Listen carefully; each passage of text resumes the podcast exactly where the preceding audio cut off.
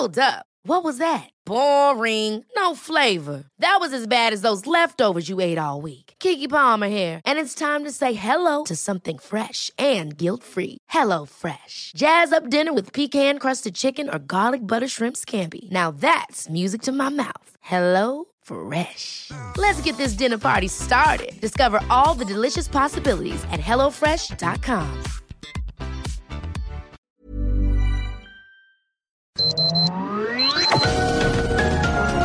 Heraldo Media Group presenta Sergio Sarmiento y Lupita Juárez. Información veraz y oportuna con un toque personal y humano. Por El Heraldo Radio, donde la H suena y ahora también se escucha.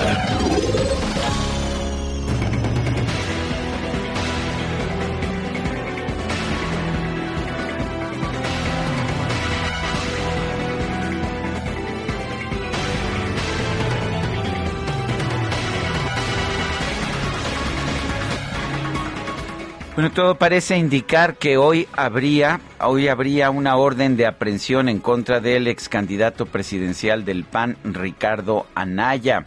Ricardo Anaya se encuentra en la ciudad de Nueva York. Ahí dio una entrevista al periódico Wall Street Journal, al periodista José de Córdoba del Wall Street Journal y bueno, pues también sabemos que un juez ha determinado que se tiene que presentar hoy a declarar que puede hacerlo a distancia, pero tiene que estar en territorio nacional. Sabemos que se encuentra en territorio de los Estados Unidos, allá en Nueva York. En el artículo que publica hoy el Wall Street Journal, eh, le reitero, está, está firmado por José de Córdoba y Juan Montes, los corresponsales de de, del Wall Street Journal en México, pero vale la pena señalar que está firmado en Nueva York. En este artículo, el uh, ex candidato presidencial señala que el presidente López Obrador es autoritario, es vengativo y quiere destruirme. Es la primera entrevista que concede Ricardo Anaya desde que dejó México en julio pasado. Eh, ya antes no se sabía dónde se encontraba, hoy queda claro de este artículo del Wall Street Journal que está en Nueva York, donde pues ha alquilado un pequeño apartamento aparentemente para quedarse a vivir.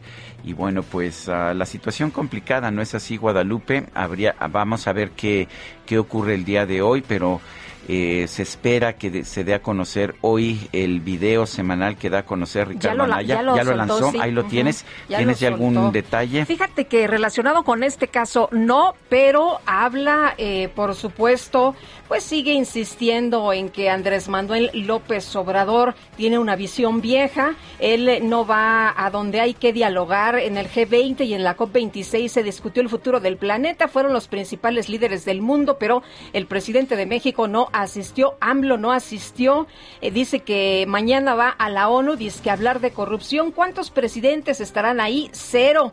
Va a echarse un monólogo y también la foto. Y bueno, pues eh, lo que él está señalando es justamente esto, que Andrés Manuel tiene una visión pues bastante, bastante vieja. Eh, los líderes del mundo discuten cómo salvar el planeta y aquí insistimos en quemar combustóleo y le damos todo el presupuesto a una refinería y a un tren, pues critica la ausencia Ricardo Anaya del presidente de México en estas cumbres. Y bueno, también dice sus ideas son tan viejas y su visión tan corta que piensa que un programa tan limitado como Sembrando Vida es el origen del acuerdo de la reforestación mundial que se firmó en la cumbre de Glasgow. Parte lo que dice eh, Ricardo Anaya, quien pues es esperado afuera del reclusorio norte por la audiencia inicial. Eh, hoy existe la posibilidad, de acuerdo con los reporteros que están ahí en el lugar como Arturo Ángel, de que la Fiscalía General de la República solicite una orden de arresto o prisión preventiva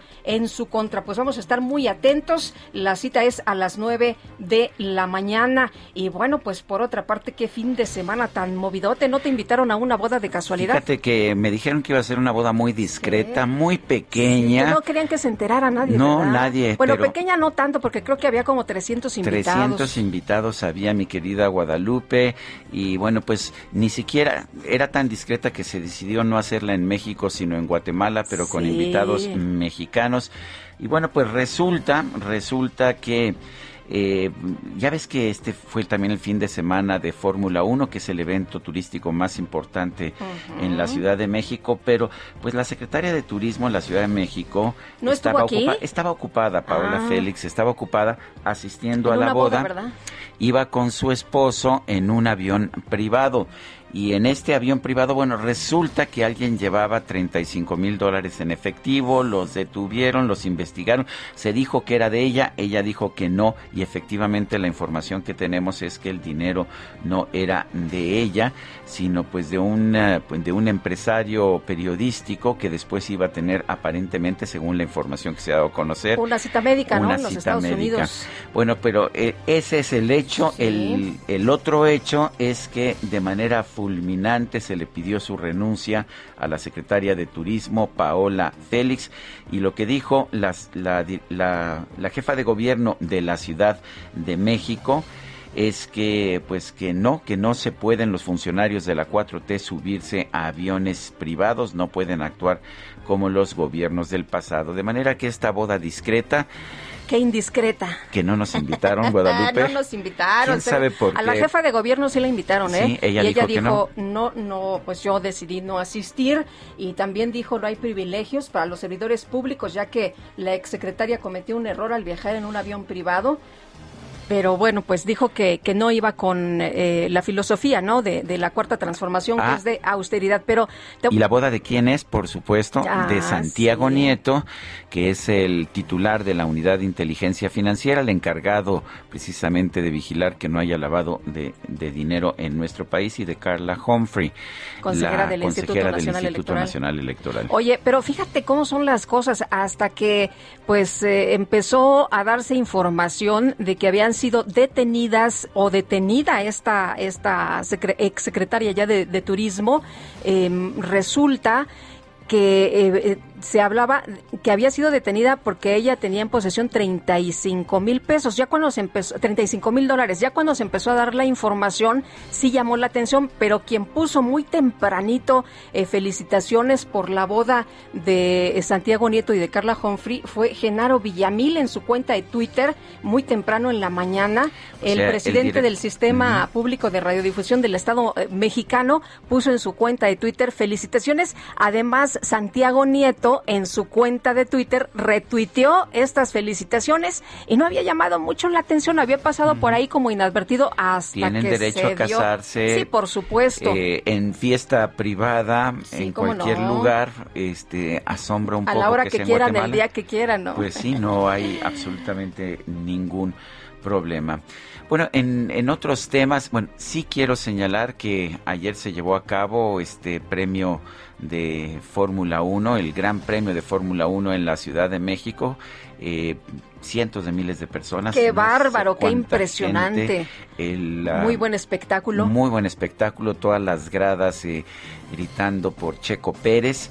Y Checo Pérez quedó en tercer lugar, que es un lugar bastante meritorio. El ganador es Max Verstappen. Estaremos hablando más de la parte deportiva, pero me parece que fue un gran impacto social. Es el primer gran evento que se lleva a cabo en México después de la Después pandemia. de la pandemia yo veía un montón de gente y dije, bueno, qué bueno que ya estamos regresando a, a Para la- entrar te pedían Sí, tener o vacunación o tener El una certificado, prueba. ¿verdad? Sí, tener certificado y si no tener una prueba de antígeno y por supuesto usar mascarilla en los lugares públicos. Pues qué bueno, qué bueno que ya estemos regresando a, a las actividades como antes, eh, con, bueno, pues con las medidas que uno pueda adoptar y de veras qué gran espectáculo, igual que lo del Canelo, ¿no? Qué barbaridad, Canelo qué buena pelea, ¿no, y hombre? sí ganó por nocaut, ¿verdad? Sí, ¿qué tal? Yo no la vi, la verdad. Yo sí la vi, me Sí. la aventé muy bien, ¿eh? Muy bien también. Oye, Sergio, y otra cosa también terrible que ocurrió este fin de semana,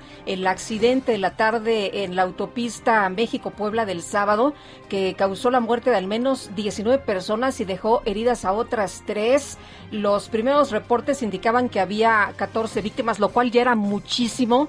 Vi el, el video, se queda sin frenos un camión y bueno, eh, no, no circula en su carril, sino que pues de frente a las eh, que estaban estacionados se los lleva y no fue terrible realmente, se queda sin frenos, este camión transportaba químicos base para hacer shampoo, arrastra otros seis vehículos, entre las víctimas está el chofer del camión y bueno, la Fiscalía del Estado señaló que al menos dos de las personas fallecidas eran menores, el gobierno del Estado de México pues rápidamente acudió al lugar del siniestro en esta caseta de cobro en el municipio de Chalco, no es la primera vez, no es la primera vez que esto ocurre, son varios accidentes a pesar de que hay eh, rampas de, de frenado. No sé qué pasa en este lugar que tiro por viaje de manera constante hay este tipo de tragedias como la que vimos el fin de semana. Son las 7 de la mañana con 10 minutos. Vamos a un resumen de la información más importante. Perdón, vamos a la frase del día. Si va a haber una quiebra de una empresa, que sea el empresario el que asuma la responsabilidad. Andrés Manuel López Obrador lo dijo sobre las empresas privadas que no van a ser rescatadas. Yo me pregunto si quiebra la Comisión Federal de Electricidad, si también... Ah, no, es que esas son distintas. ¿Ah, sí? ah, bueno. distintas. Y esto lo dijo eh, cuando la pandemia, ¿no? Que cada quien se rascara con sus propias uñas. Efectivamente, y esto también lo digo porque la Comisión Federal de Electricidad está teniendo pérdidas pero se las achaca a, las empresas privadas que han comprado electricidad y no y no realmente a quien ha cometido los errores de administración, que es el director general Manuel Bartlett. Son las 7 con 11, vámonos a las preguntas.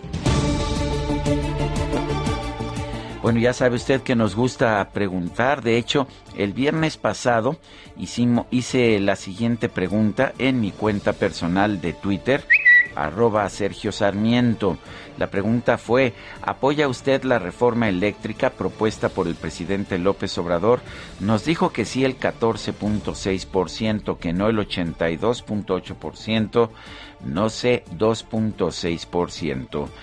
Y esta mañana ya hice la siguiente pregunta en Twitter. ¿Debe presentarse Ricardo Anaya ante el juez en México? Sí nos dice 27.6%, no 65.4%, quién sabe 7%. Hemos recibido hasta este momento en 42 minutos 1.378 votos. Y vamos ahora sí al resumen de la información más importante. Este fin de semana se dio a conocer que la titular de la Secretaría de Turismo de la Ciudad de México, Paola Félix, habría sido retenida junto con otras personas en Guatemala debido a que viajaba en un avión privado en el que había 35 mil dólares en efectivo que no habían sido declarados. Los retuvieron cinco horas, por cierto, ¿eh? Paola Félix rechazó haber sido detenida en Guatemala, pero puso su renuncia a disposición de la jefa de gobierno de la Ciudad de México, Claudia Sheinbaum, la cual fue aceptada. La jefa de gobierno Sheinbaum afirmó que la ex titular de la Secretaría de Turismo, Paola Félix, era una funcionaria eficiente, pero cometió el error de subirse a un avión privado. No, no eran de ella. Tenemos la información de que no eran de ella. Lo que sí, pues cometió un error al haberse subido un avión privado. Eso pues no va con los principios que representamos. Pero el recurso... Eh, esa información pues ya va a salir. Eh, a quien le corresponde, eh, todo parece indicar pues que era de un eh, de una persona. No, no, no, no, no, no. Era de otra persona y el problema de ella pues fue haberse subido a este avión privado y ustedes saben que nosotros viajamos de manera austera. Eh, si ella quería ir a esta boda pues tendría que haber viajado en avión comercial. Bueno, pues no estuvo detenida, pero sí retenida junto con los demás eh, viajeros cinco horas. Posteriormente se dio a conocer que la ahora exfuncionaria viajó a Guatemala para acudir a la boda de la consejera electoral Carla Humphrey y el titular de la Unidad de Inteligencia Financiera, Santiago Nieto. Bueno, y entre quienes sí viajaron a Guatemala para la boda discreta, se encontraban la ministra de la Suprema Corte, Yasmín Esquivel, la ex candidata presidencial, Josefina Vázquez Mota, panista ella, la gobernadora de Campeche, Laida Sansores, morenista, y el presidente de la Cámara de Diputados, también morenista, Sergio Gutiérrez. Por este lunes, el ex candidato presidencial Ricardo Anaya debe comparecer ante un juez de control por los supuestos sobornos que habría recibido por apoyar la reforma energética del sexenio pasado. Un juez federal vinculó a proceso al ex subsecretario de Finanzas y Administración de Veracruz, Sergio Armando de la Llave Migoni por un presunto desvío de 204 millones de pesos. Un juez de control declaró legal la detención en Veracruz de Gustavo N. Alias diputado local en Oaxaca, por los delitos de portación de armas de fuego de uso exclusivo del ejército, posesión de estupefacientes y ultrajes a la autoridad.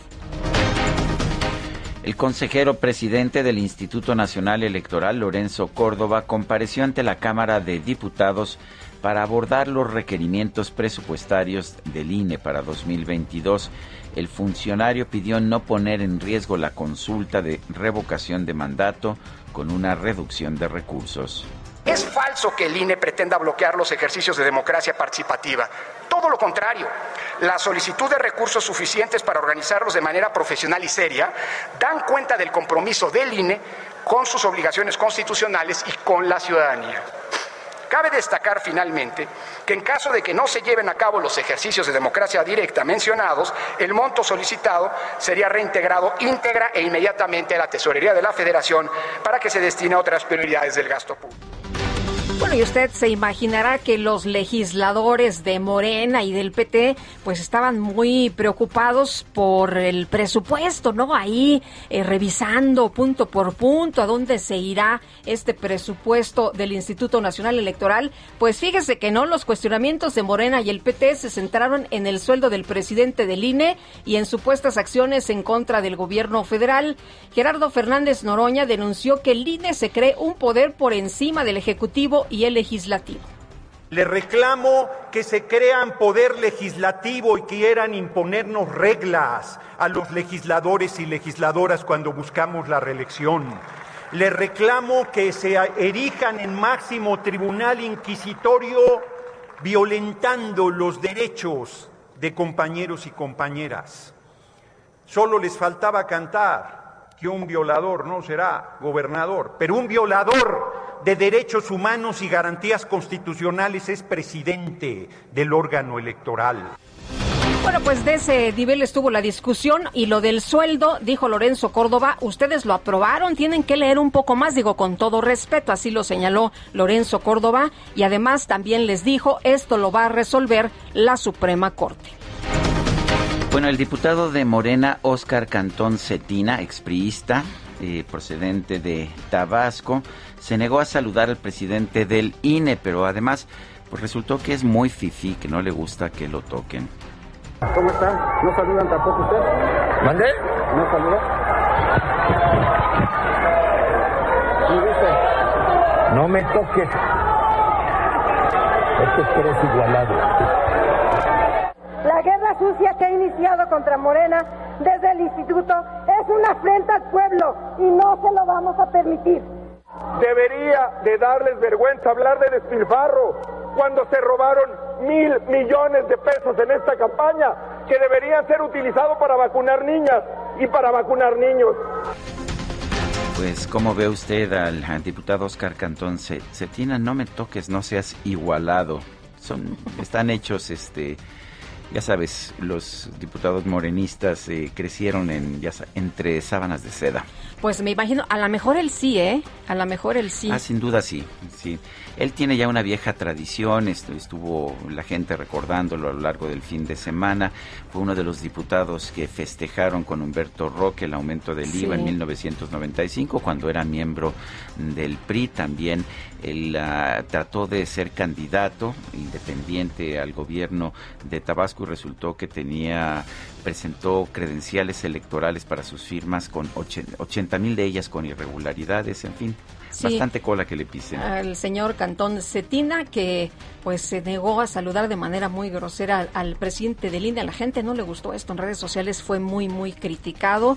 Eh, pero pues eh, parte del show, ¿no? Porque al último, pues puñito, abrazo con el consejero Lorenzo Córdoba, así se despidieron. En fin, este fin de semana el presidente López Obrador realizó una gira de trabajo por Hidalgo para dar seguimiento a la entrega de apoyos para los damnificados que dejó el desbordamiento del río Tula el pasado mes de septiembre. Y en un video el presidente López Obrador anunció una inversión de alrededor de 60 mil millones de pesos para concluir la refinería de Tula, así la, la que empezó Felipe Calderón. No era recomendable dejar que todo este equipo se convirtiera en chatarra y se perdiera toda la inversión inicial, de modo que eh, hicimos un trabajo para enderezar entuertos, eh, resolver problemas administrativos, eh, pagar deudas y ya se reinicia esta gran obra que va a permitir tener más producción de gasolinas. Es una inversión de alrededor de 60 mil millones de pesos. Bueno, el presidente López Obrador también realizó una visita a la refinería de Salamanca y Guanajuato. El mandatario afirmó que su gobierno busca rehabilitar todas las refinerías del país para reducir la contaminación. ¿Cómo, cómo, ah, sí, sí, sí. Eh, ¿Rehabilitas las refinerías para reducir la contaminación? Efectivamente. Vamos a escucharlo. Tienen que modernizar las plantas, todo esto ayuda mucho también para que no haya contaminación. Estamos en la ciudad de Salamanca, como en el caso de Cadereyta, en Nuevo León y en Minatitlán, tenemos que cuidar que no se contamine, que lo que tenga que eh, ir a la atmósfera eh, no sea eh, dañino para la salud de la gente. La gobernadora de Colima, Indira Vizcaíno, responsabilizó a su antecesor José Ignacio Peralta por el, desastre financiero que enfrenta su entidad. Este fin de semana se registró un fuerte accidente en la carretera México-Pueblo ocasionado por un camión, el eh, cual se impactó contra varios automóviles. Se reporta un saldo de por lo menos 19 personas muertas. El Instituto Nacional de Migración anunció un acuerdo para dar tarjetas de visitantes por razones humanitarias a las mujeres embarazadas, personas con discapacidad y menores de edad que participan en las caravanas de migrantes que atraviesan nuestro país. El INAI determinó que el Instituto Nacional de Migración debe dar a conocer las bitácoras de las reuniones que ha sostenido con funcionarios del gobierno de los Estados Unidos para abordar la política migratoria. Esta madrugada se reabrió la frontera terrestre con los Estados Unidos para viajes no esenciales luego de 20 meses de permanecer cerrada por la pandemia de COVID-19. Pues justo para acción de gracias, ¿no? Y este Black Friday. Oye, la Secretaría de Salud Federal informó que este domingo se registraron 60 muertes por COVID-19 en México, así como 1.382 casos confirmados. La farmacéutica Pfizer confirmó que ya está en conversaciones con 90 países para suministrar su píldora experimental contra el COVID-19. La directora de la Agencia de Estados Unidos para la Ayuda Internacional al Desarrollo, Samantha Power, anunció una iniciativa para destinar 300 millones de dólares a organizaciones sociales de El Salvador, Guatemala y Honduras. El presidente de los Estados Unidos, Joe Biden, denunció que su homólogo de Nicaragua, Daniel Ortega, organizó una pantomima de elección que no fue libre, justa o democrática. Y el Consejo Supremo Electoral de Nicaragua informó que, de acuerdo con los primeros resultados preliminares de las elecciones de este domingo, el partido Frente Sandinista de Liberación Nacional del presidente Daniel Ortega habría obtenido, escuche usted qué sorpresón, el 74.99% de los votos. Con todos los opositores en la cárcel, por supuesto. El presidente de Nicaragua, Daniel Ortega, aseguró que las elecciones de este domingo en su país desafiaron a los que promueven el terrorismo, financian la guerra y siembran el terror. Y en información de los deportes, el piloto mexicano de Fórmula 1, Sergio Pérez, obtuvo el tercer lugar en el Gran Premio de la Ciudad de México. El primer puesto fue para Max eh, Verstappen, el segundo para Luis Hamilton. Y el boxeador mexicano Saúl El Canelo Álvarez se convirtió en el primer campeón unificado de la categoría de los supermedianos al derrotar por nocaut al estadounidense Caleb Plant.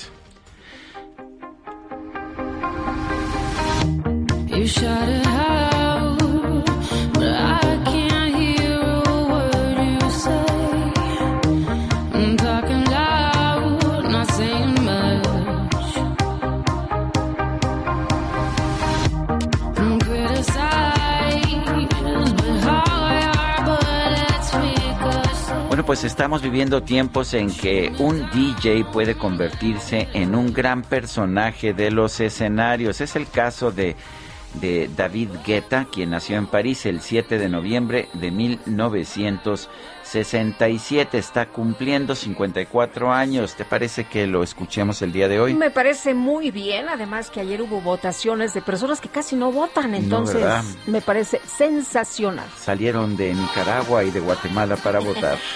Regresamos en un momento más.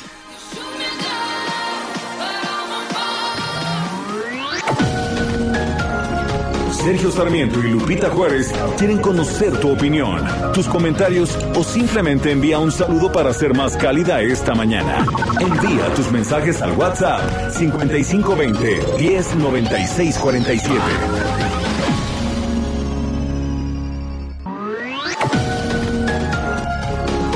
Continuamos con Sergio Sarmiento y Lupita Juárez por El Heraldo Radio.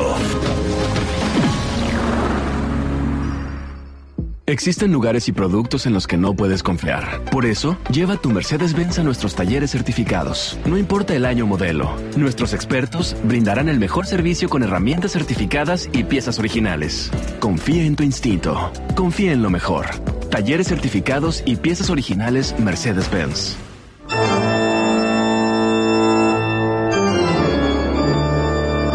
El 8 de noviembre nació en Irlanda, Reino Unido, Bram Stoker, novelista y escritor mayormente conocido por ser autor de Drácula, personaje emblemático que ha trascendido las letras, las generaciones y su leyenda ha pasado a formar parte del imaginario colectivo desde 1897 que el libro fue escrito, el noveno, en la historia del autor.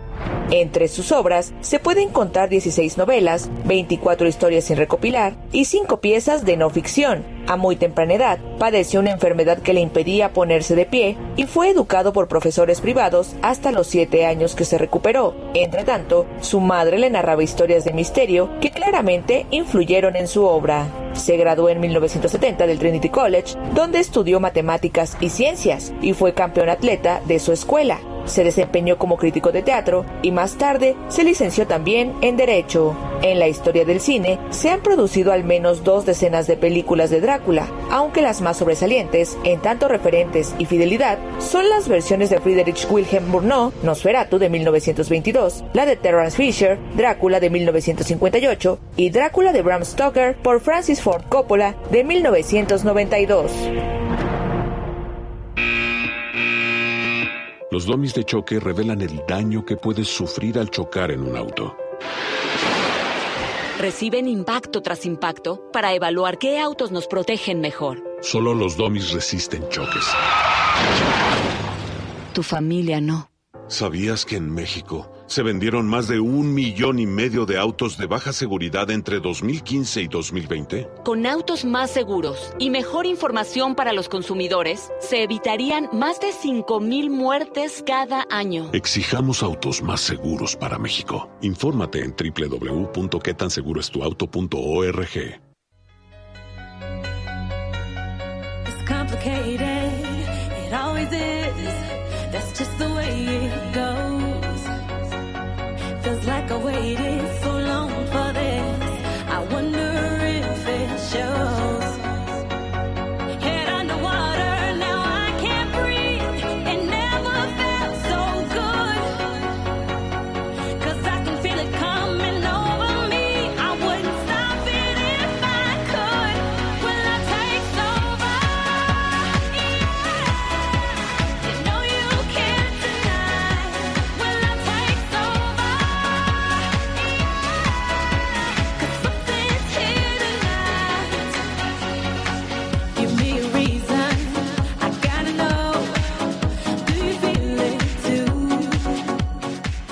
Seguimos escuchando música de David Guetta. Aquí en la voz de en la voz se encuentra Kelly Rowland. Él es DJ, efectivamente no es cantante, no es intérprete, él hace DJ.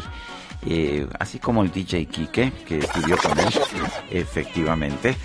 Y, y bueno, pues Hombre, el DJ Kike tiene aquí las tornamesas y todo listo. Ya sabes cómo son las cosas. Esto se llama When Love Takes Over. Cuando el amor gana, cuando el amor ah, toma control. Y pues vamos a seguir escuchando a David Guetta a lo largo de esta mañana. ¿Por qué pronuncio David y no David? Porque eh, es francés y la pronunciación francesa es David. ¿Fuiste a verlo, Fer? No, ya era tarde, ¿verdad? Cuando se presentó así, pues sí. Bueno, es que nosotros somos tempraneros, ¿verdad? Somos tempraneros. Tenemos mensajes de nuestro público. Eh, nos dice eh, la señora Paola eh, Félix. Buenos días, Alejandro Cruz. A, a ver, ya no entendí. No, Paola Félix Paola es la Félix. secretaria. Ah, la secretaria, ¿no? Yo Sí. dije, bueno, me suena el nombre, me suena el nombre. Dice Alejandro Cruz desde Atizapán, ¿qué es más delicado, la imagen de la jefa de gobierno o la renuncia de la señora Paola Félix? Eh, buenos días. Pues no entiendo, yo tampoco. Amy Shahoa, ¿qué clase? La de Lorenzo Córdoba contra la bajeza de Morena. Perder al INE es perder democracia. Saludos cariñosos. Eh, también nos dice, además de ser el dúo dinámico, los considero clase medieros aspiracionistas, todos los profesionistas y los individuos que persiguen mejorar su situación económica a base de su trabajo y su talento deben considerarse orgullosamente aspiracionistas. Oye, un aspiracionista que andaba en la Fórmula 1, Mario Delgado, ¿no? De Morena, que andaba ahí en redes sociales, dijeron, ah, caramba, Mario Delgado de la 4T en un lugar donde pues los boletos cuestan 50 mil pesos. Pues hay de todo, ¿eh? Los boletos baratos son de 1500, pero no creo que estuviera ahí. Seguramente No, no, estaba no. siendo invitado. Pero, a ver, yo sí creo que la, que la Fórmula 1 es una competencia muy importante y quien rescató a la Fórmula 1 fue Claudia Sheinbaum, la jefa de gobierno de la Ciudad de México, quien logró el acuerdo para que empresarios privados eh, participaran y cubrieran el dinero que debería haber estado pagando el gobierno federal según el compromiso inicial de la Fórmula Y 1. que bueno, ¿no? Porque es una gran derrama económica y es un mensaje de México, pues hace otras cosas. No nada más tenemos eh, problemas y no nada más tenemos inseguridad, tenemos otras cosas, pero sí llamó mucho la atención en redes sociales, pues que a veces se critica por parte de algunos funcionarios o líderes de Morena y luego ahí están en primera fila. Bueno, este sábado se registró un fuerte choque en la carretera México-Puebla, luego de que un camión de carga se quedó sin frenos e impactó a otros vehículos a la altura de la caseta de cobro de San Marcos. El saldo, 19 personas fallecidas, tres lesionados. José Ríos, cuéntanos.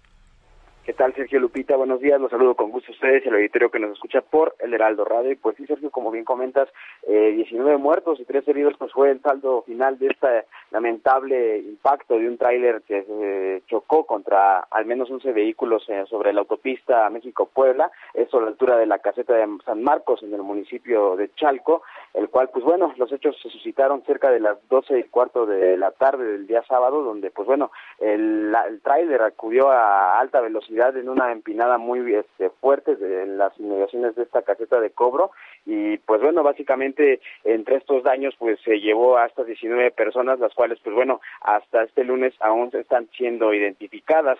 Eh, hasta el momento la Fiscalía del Estado de México informó que pues llevará a cabo la prueba genética de todos los cuerpos que fueron rescatados en el accidente. También detalló que los trámites legales para estos estudios se llevarán a cabo en el Centro de Justicia de Iztapaluca a fin de que la Fiscalía Regional brinde atención correspondiente a los familiares de las víctimas.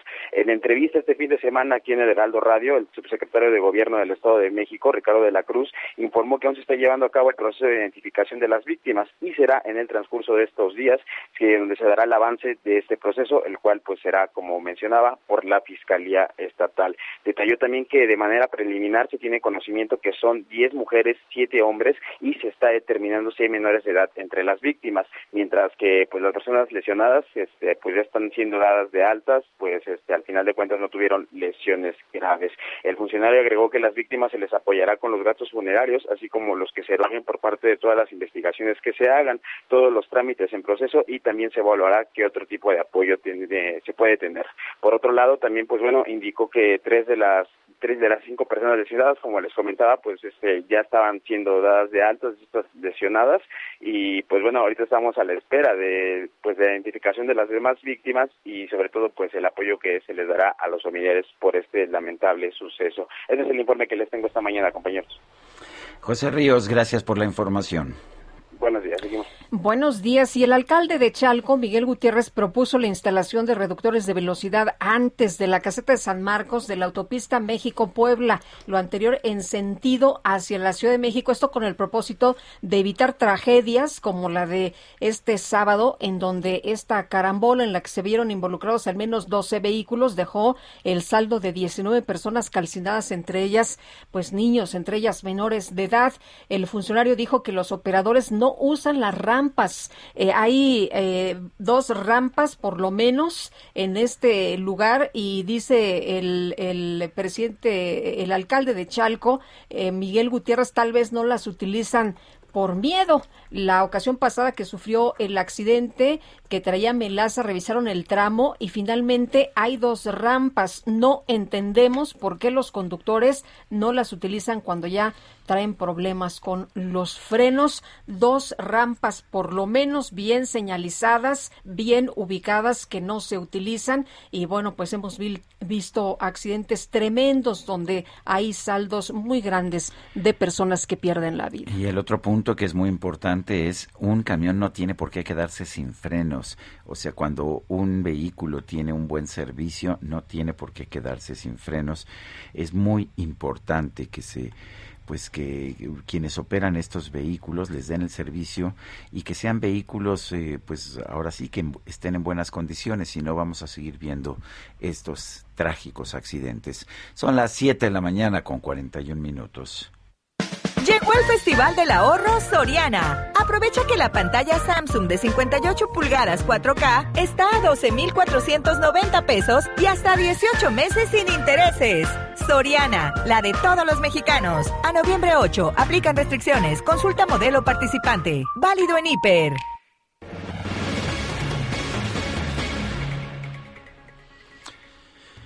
Fueron detenidos dos presuntos responsables del ataque en hoteles de en, el, en un hotel de Puerto Morelos. Esto lo informó la Fiscalía General del Estado de Quintana Roo. Alex Castro nos tiene la información allá desde Quintana Roo. Adelante, Alex. ¿Qué tal? Muy buenos días. Un saludo al auditorio. Efectivamente, la Fiscalía General del Estado de Quintana Roo detuvo a dos de los presuntos implicados en el ataque armado cerca de los hoteles Azul Beach y Hayat Sibat en Bahía Petempich de Puerto Morelos, Quintana Roo, que ocurrió el pasado jueves. Eh, la institución detalló que tras los hechos se logró identificar a tres de los cuatro vehículos en los que agresores accedieron a la playa donde ocurrieron estos ataques violentos el 4 de noviembre eh, esto como resultado, dijeron, del análisis de gabinete y de campo que se realizó también con apoyo de las cámaras del C5. Eh, este, estos vehículos se encontraban, se ubicaron, perdón, en un domicilio estaban estacionados eh, ahí en esa casa y se establecieron pues vigilancias correspondientes, dijo la Fiscalía, y con coordinación de las cámaras del C5 se logró la detención el pasado 5 de noviembre. Dice la Fiscalía que se les dio seguimiento presencial y una vez que se identificó, eh, para que no se, para que esto no representara un riesgo para la población, se procedió a interceptarlos. En este operativo se capturó a dos personas, mientras que un tercero logró huir hacia la zona de selva. La Fiscalía también detalló que este tercer sujeto que logró huir, eh, pues derramó sangre eh, tras los disparos y esta sangre será identificada a través pues de su ADN para dar con su paradero. Las primeras investigaciones informó han permitido conocer que los grupos que se enfrentaron son una división del cártel de Sinaloa que ahora se están disputando los espacios de venta de drogas en la playa. Eh, adicionalmente, eh, la fiscalía detalló que estos grupos están liderados por sujetos de nombre Josué, eh, alias el Cheche, y Hugo, alias el Gemelo, quienes se encuentran recluidos en el Centro de Reinserción Social de Cancún. por último, también es importante mencionar que eh, fueron los estos sujetos fueron los que ordenaron esta acción violenta en la que dos víctimas presuntamente narcomenudistas de un grupo antagónico perdieron la vida. Eh, a disposición también del Ministerio Público se encuentran otros tres sujetos que fueron identificados como Alexander, Gael y José, quienes son integrantes del grupo opositor, del grupo opositor atacante, digamos, y su detención se llevó a cabo el viernes 5 de noviembre, después de los hechos sucedidos, eh, se escondieron por varias horas durante en las zonas de playa de Bayapet Tempich y fueron detenidos. Entonces, eh, Sergio Lupita, en total hay cinco personas detenidas hasta el momento por estos hechos violentos en Puerto Morelos. Gracias, Alex Castro, por esta información. Gracias a ustedes. Hasta luego, muy buenos días. Pues hay que tomar nota, se actualiza la información. Primero se hablaba de dos detenidos y por lo menos otros días identificados. Ya en este momento hay cinco personas detenidas. Y vamos a platicar, siguiendo con el tema, con Sergio León Cervantes, presidente Coparmex en Quintana Roo, porque pues los empresarios piden la intervención del gobierno federal para mejorar la seguridad. Sergio, muchas gracias por platicar con nosotros. Muy buenos días. ¿Cuáles son las primeras acciones que deberían realizarse pues para que no se espante el turismo nacional e internacional? Muy buenos días, Lupita. Muy buenos días, Sergio. Pues primero que nada, muy contentos de estar en su foro. Muchísimas gracias por estos minutos. Y pues definitivamente, como bien indica, sí necesitamos mayor apoyo del gobierno federal, este, el, el gobierno del estado, los gobiernos municipales. Es más, ese día este, nos encontramos muy felices en la mañana porque se conformó la Mesa de Seguridad y Justicia en Puerto Morelos y pues bueno, se, se, se tiene la buena noticia con, con, con esta mala, con estos acontecimientos y este y es muy importante que, que se pueda respaldar. Eh, vemos nosotros cómo ha sucedido en todo el país eh, acontecimientos delictivos, cómo han aumentado, cómo, cómo tenemos muchos estados con grandes problemas y pues bueno, desafortunadamente en Quintana Roo hemos tenido y aunque se ha trabajado con los tres órdenes de gobierno, pues sí necesitamos presencia de del gobierno federal, de la Guardia Nacional, que se pueda trabajar en conjunto con el Estado y con el municipio para poder hacer estrategias para erradicar estas, estas situaciones y que no acontezcan. ¿Qué tan inseguro es Quintana Roo en estos momentos? ¿Es, ¿Realmente es un lugar al que no hay que ir? No, mire, la verdad es de que Quintana Roo es, es, es un lugar que todavía ofrece esta seguridad para, para los para los turistas, para nuestros visitantes nacionales e internacionales, pero es el momento en el que debemos de hacer una gran estrategia para que no se convierta en un punto donde sí suframos una inseguridad para nuestros visitantes. Este, hoy día se trabajan, como comentaba hace unos, hace unos minutos, estas conformaciones de las mesas nos ha ayudado para que diferentes ciudadanas y ciudadanos participen con diferentes órdenes de gobierno, desde Guardia Nacional hasta Migración, con la Fiscalía, el Poder Judicial, y, y se puedan hacer estrategias. Pero sí se necesita más el apoyo, más elementos de la Guardia Nacional para que puedan respaldar el trabajo que se está haciendo.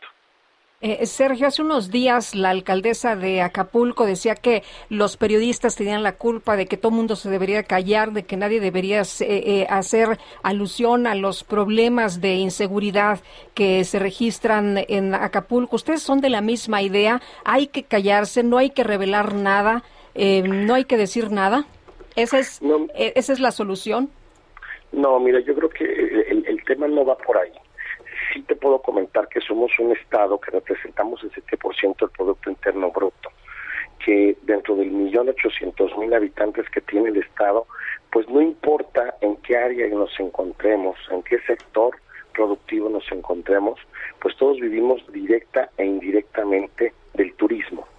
Todo este este boom que ha sido Quintana Roo en general con sus 11 municipios, pues realmente se representa este crecimiento gracias al turismo. La importancia, es importante este, el apoyo que nos dan todos ustedes los medios, pero lo importante es ser objetivos, trabajar con, con declaraciones concretas, con información concreta y puntual, que eso nos va a permitir que podamos lograr soluciones más efectivas. ¿Cómo están viendo la cooperación de las distintas autoridades, las estatales y las federales? Pues bueno, mira, la verdad es que como como empezado, escuché escuché este un poco de, de las noticias que ustedes daban y pues bueno, ya vimos el resultado de que tenemos a los primeros detenidos que se tienen a pues a la mayor parte identificados y que se sigue trabajando en esta estrategia para poder detener de inmediato a, todos los involucrados en este acontecimiento. Esta, este, este, por favor, dime. No, no, adelante, adelante. Sí, este, entonces ya, ya, ya tenemos esta investigación que se hizo inmediata, ¿no? Esta parte del C5, de las cámaras, esta parte de las denuncias, ayudan mucho para poder avanzar y trabajar de inmediato. Y como, como les comentaba, este, hoy día el gobierno del Estado no puede solo, los gobiernos municipales no pueden solo. Es muy importante este apoyo y esta intervención del gobierno federal para que puedan respaldar y apoyar el trabajo que se está haciendo este y no solamente en la parte de la Secretaría de Seguridad Pública, estatal y municipal, sino también los trabajos que está haciendo la Fiscalía del Estado. Eh, Sergio, ¿ustedes creen que con estas acciones, estas mesas, este, este trabajo que se va a realizar a partir ya del día de hoy, eh, se podrá brindar seguridad para el turismo, pero también para las inversiones y también para la gente que vive ahí? Como decías, pues nosotros vivimos del turismo, pero pues también la gente que trabaja ahí necesita estar segura, ¿no? La, la gente que vive ahí. Definitivo, Lupita. Bueno, yo creo que es, es, es algo muy importante que entendamos que este tema de la inseguridad no nace hoy o no nace hace una semana o no nace hace un año. Es, es un cáncer que llevamos muchos años y que ha ido creciendo, y no solamente en Quintana Roo, en los 32 estados de la República ha ido creciendo y ha ido creciendo con una palabra que se llama delincuencia organizada. Han hecho una organización, han hecho estrategias, han ido avanzando cómo la única forma para poder combatirlo es precisamente con lo mismo, con organización, estas mesas de trabajo, esta unión de los diferentes órdenes de gobierno, de los diferentes poderes, de poder trabajar en conjunto con la Fiscalía, con la Secretaría de Seguridad Pública del Estado, con la Guardia Nacional, es parte de la estrategia que nos va a poder permitir atacar de fondo este problema. Debemos, debemos erradicarlo de fondo, no solamente es, es, es el tema de de, poder decir, estamos seguros, pero siguen operando células.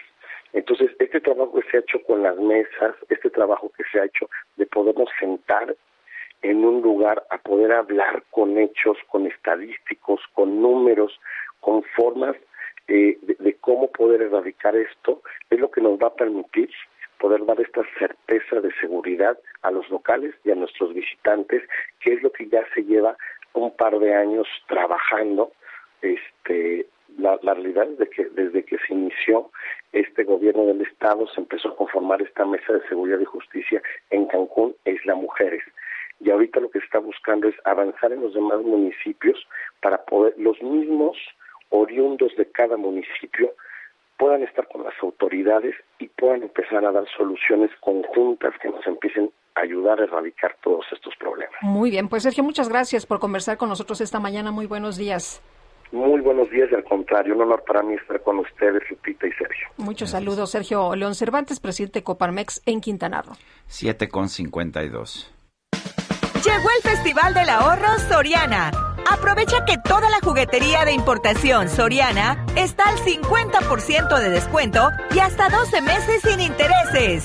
Soriana, la de todos los mexicanos. A noviembre 8, aplican restricciones. Válido en Hiper.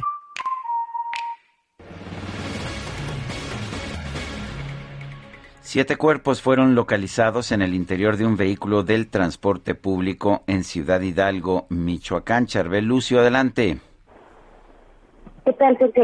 Buenos días. Así es, la Fiscalía General del Estado de Michoacán eh, confirmó que eh, su personal, el de la unidad especializada en la escena del crimen, acudió a la calle Cuauhtémoc de esta ciudad de eh, Ciudad Hidalgo, donde se ubicó la unidad del transporte público con los siete restos humanos. Los fallecidos no han sido identificados, fueron trasladados al servicio médico forense para ser sometidos a la necropsia de ley y continuar con los trabajos de investigación. Y en otro tema, también les platico que el secretario de Seguridad Pública de Michoacán, José Alfredo Reyes Ortega, eh, sostuvo un encuentro con los familiares de los 11 jóvenes masacrados en la tenencia de Carecuato en el municipio de Tangamandapio. Durante su visita a esa localidad, el titular de la SCP eh, también supervisó el operativo de búsqueda y vigilancia que instaló ahí la Policía de Michoacán, el Ejército Mexicano y la Guardia Nacional. Eh, también sostuvo una charla con estos eh, con los deudos de las 11 víctimas, a quienes les no hay preocupación del gobierno del Estado en torno a la situación que prevalece en esa zona y también dijo hay intención de apoyar a las familias afectadas. Posteriormente, el secretario caminó junto a los pobladores al lugar donde eh, pues lamentablemente fueron hallados los 11 cuerpos y ahí nuevamente reiteró el respaldo de la Secretaría de Seguridad Pública para localizar a los responsables de esta masacre. Esa es la información desde Michoacán. Gracias, Charbel. Lucio, son las 7 con 54 minutos. Regresamos en un momento más. Feels like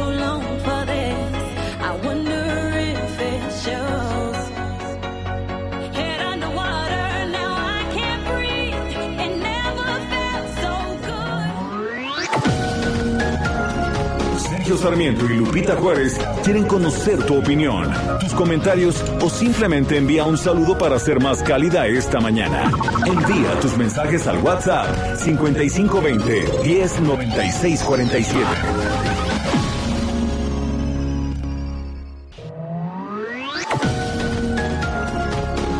Continuamos con Sergio Sarmiento y Lupita Juárez por El Heraldo Radio. La comida chatarra y las bebidas azucaradas no deben volver a las escuelas. Ahí niñas y niños consumían tal exceso de calorías que aumentaba su riesgo de sobrepeso y obesidad. Además, el consumo de estos productos provoca procesos inflamatorios, los cuales debilitan el sistema inmune frente a virus y bacterias. Es urgente que saquen ya la comida chatarra y bebidas azucaradas de las escuelas. Nuestros, niños, son primero. Alianza por la Salud Alimentaria. Este día Sergio y Lupita y Don Contreras dice que no se deben desperdiciar recursos ya utilizados en proyectos ya ejecutados como la refinería de Tula. ¿Y qué hizo con el nuevo aeropuerto de la Ciudad de México? Ahí se perdieron millones de dólares y se siguen pagando más. No se entiende qué es lo que hace este señor. Andrés Manuel López Obrador. José Juan León.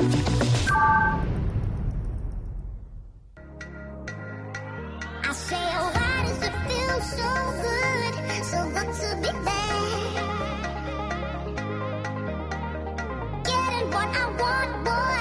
Why does that make you so mad? you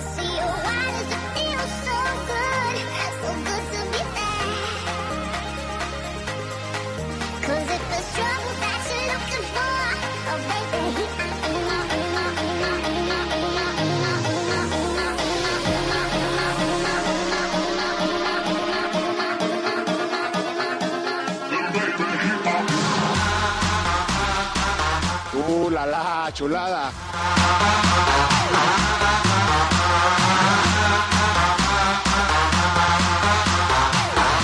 Seguimos escuchando al cumpleañero David Guetta. Aquí es David Guetta en Showtech y la voz es de Vasi.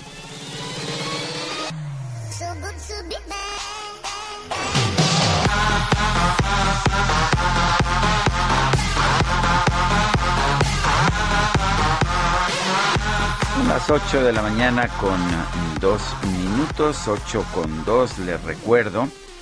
eh, pues le recuerdo que nuestro número para que nos mande usted mensajes de WhatsApp 55 20 10 96 47, repito, 55 20 10 96 47.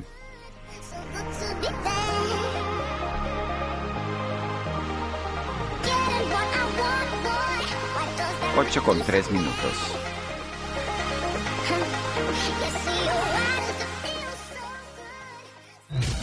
El pronóstico. ¿Y cómo nos va a tratar el clima en las próximas horas? Ana Moguel, meteoróloga del Servicio Meteorológico Nacional de la Conagua, pues ya empieza el frío. Cuéntanos. Buenos días, Sergio Lupita. Así es. Mire, para este día, la masa de aire frío que impulsó el frente número 7 modificará ya sus características térmicas, permitiendo un gradual ascenso de las temperaturas en el noreste, oriente y sureste de México. Sin embargo, como comentabas, persistirán las temperaturas frías con heladas matutinas en zonas del norte y centro del territorio nacional durante esta noche y madrugada de mañana martes. En cuanto al viento, tendremos viento de componente norte con rachas de 60 a 70 kilómetros por hora en el Istmo y Golfo de Tehuantepec, con oleaje de 1 a 3 metros en este último, condición que disminuirá gradualmente. Por otra parte, tenemos también canales de baja presión que en interacción con el ingreso de humedad del Océano Pacífico y Golfo de México ocasionarán lluvias puntuales fuertes en Oaxaca y Veracruz. Finalmente, tenemos otro canal de baja presión sobre el noreste del territorio nacional que ocasionará rachas de viento de hasta 60 kilómetros por hora en dicha región. Para la Ciudad de México se pronostica cielo con nubosidad dispersa y bruma la mayor parte del día, sin lluvia tanto en la ciudad como en el Estado de México y el ambiente será cálido por la tarde, con temperatura máxima de 23 a 25 grados Celsius en la Ciudad de México y para la ciudad de Toluca la temperatura máxima que se espera es de 21 a 23 grados Celsius. En cuanto al viento para aquí, para la, el Valle de México, esperamos viento del norte y noreste de 5 a 15 kilómetros por hora, con rachas hasta 35 kilómetros por hora. Este es mi reporte del Servicio Meteorológico Nacional. Que tengan un excelente día. Gracias. gracias a ti, Ana. Buenos días. Bueno, y vamos con otros temas. Le costó caro a la secretaria de Turismo de la Ciudad de México ir en avión privado a una boda en Guatemala. Carlos Navarro, adelante. Carlos Navarro, ¿nos escuchas? Buenos días, Sergio Lupita. Les saludo con gusto a ustedes y al auditorio y comentarles que el sábado pasado la jefa de gobierno Claudia Sheinbaum aceptó la renuncia de Paola Félix, quien se encontraba en la Secretaría de Turismo local. A través de una tarjeta informativa, las autoridades correspondientes dieron su postura. El gobierno de la Ciudad de México informa que la secretaria de Turismo Paola Félix Díaz presentó su renuncia al cargo a la jefa de gobierno, Claudia Sheinbaum, la cual fue aceptada. Los principios de la austeridad republicana son fundamentales para el gobierno capitalino, por lo que refrenda su compromiso con la honradez y transparencia, decía la tarjeta informativo que dio a conocer el gobierno local. Previamente, la, la hoy ex secretaria de Turismo de la Ciudad de Mico puso a disposición de la jefa de gobierno su renuncia. A través de su cuenta de Twitter, la funcionaria informó que se encontraba en Guatemala por un evento social. Y es que apenas el pasado primero de octubre, Paola Félix había asumido el cargo como secretaria de Turismo de la capital del país. Había sustituido a Carlos McKinley, quien llegó al puesto desde el 5 de diciembre de 2018, fecha en la que arrancó la actual administración. Ayer, la jefa de gobierno dio su postura sobre el caso. Escuchemos. ¿Se comprobó que estos 25 mil dólares los llevaba y no los reportó? No, no eran de ella. Tenemos la información de que no eran de ella. Lo que sí, pues cometió un error al haberse subido un avión privado. Eso pues no va con los principios que representamos. Sergio Lupita, la información que les tengo. Bueno, pues gracias uh, por esta información, Carlos Navarro. Bueno, y el dinero no era de ellos, sin embargo, al subirse a un avión privado, pues traicionó los principios de la 4T, esta exfuncionaria. Jorge Almaquio, cuéntanos, buenos días. ¿Qué tal, Lupita, Sergio, amigos? Muy buenos días. Así es, la jefa de gobierno, Claudia Sheinbaum, aseguró que no permitirán que se regrese al pasado de privilegios que se gobernaba en la Ciudad de México. Al hablar sobre la renuncia de la secretaria de Turismo, Paola Félix Díaz, quien reconoció que viajó a Guatemala en un avión privado para acudir a la boda de la consejera electoral Carla Humphrey y el titular de la Unidad de Inteligencia Financiera, Santiago Nieto. Bueno, pues la mandataria capitalina indicó que la exfuncionaria cometió un error que no es acorde a la forma de gobernar de la Cuarta Transformación. Así lo comentó. Escuchemos enteraron que pues renunció la secretaria de turismo del gobierno de la ciudad. Porque no vamos a permitir, luchamos durante muchos años que un servidor público llegue al gobierno de la ciudad a querer seguir actuando como actuaban los anteriores gobiernos. Eso se acabó en el gobierno de la ciudad. Nada de usar aviones privados. Eso se acabó en el gobierno de la ciudad durante la entrega de apoyo del programa de fomento constitución y fortalecimiento de empresas sociales y solidarias de la Ciudad de México, Shane Pardo reconoció que Félix Díaz era muy trabajadora, era muy eficiente, pero se equivocó. Escuchemos. Aquí no hay privilegios para los servidores públicos. Y en este caso, aunque era una servidora pública muy eficiente, que le echaba muchas ganas, pues cometió un error al haberse subido un avión privado. Aquí nadie puede subirse aviones privados. Bueno, pues manifestó la funcionaria capitalina que si el presidente de la República viajó, viajó en avión comercial y, y decidió que ya no existiera el avión presidencial para beneficio propio, así deben actuar todos, todos los que son parte de la transformación de la vida pública de nuestro país. Sergio Lupita, amigos, el reporte que les tengo. Muy bien, muchas gracias, Jorge. Buen día, hasta luego. Hasta luego, muy buenos días. Y bueno, pues la jefa de gobierno era una de las invitadas, pero ella dijo que no había aceptado la invitación. El PAN en la Ciudad de México celebró la renuncia de Paola Félix como secretaria de Turismo de la Ciudad de México. Cintia Stettin nos tiene el reporte. Adelante, Cintia. Muy buenos días, Sergio. Buenos días, Lupita, y buenos días al auditorio. Pues el PAN en el Congreso de la Ciudad de México celebró la renuncia de Paola Félix como secretaria de Turismo local y al mismo tiempo calificó como un acto de hipocresía el actuar de los funcionarios de la jefa de gobierno Claudia Sheinbaum, que se ostentan como austeros en la vida pública, pero derrochan lujos en lo privado. Tras darse a conocer la noticia sobre la presunta detención de la hoy exfuncionaria en Guatemala, quien trató de ingresar una suma considerable de dinero en efectivo, los diputados locales Cristian Bonrerich, Frida Guillén y Gabriela Salido condenaron este hecho y, culmin y, culminaron a la Contraloría local a indagar y sancionarlo. Este, dijeron que pues no era posible que en un evento tan importante como el de la Fórmula 1 la secretaria de Turismo no estuviera al pendiente de este evento. Asimismo, pues eh, dijeron y coincidieron que la cuarta transformación y su austeridad es una simple farsa y solo es un discurso populista porque en la realidad los funcionarios locales derrotan lujo a lo descarado. Es lo que dijeron los legisladores del PAN en el Congreso de la Ciudad de México. Cintia, Cintia Stettin, muchas gracias por esta información. Seguimos pendientes, muy buenos días.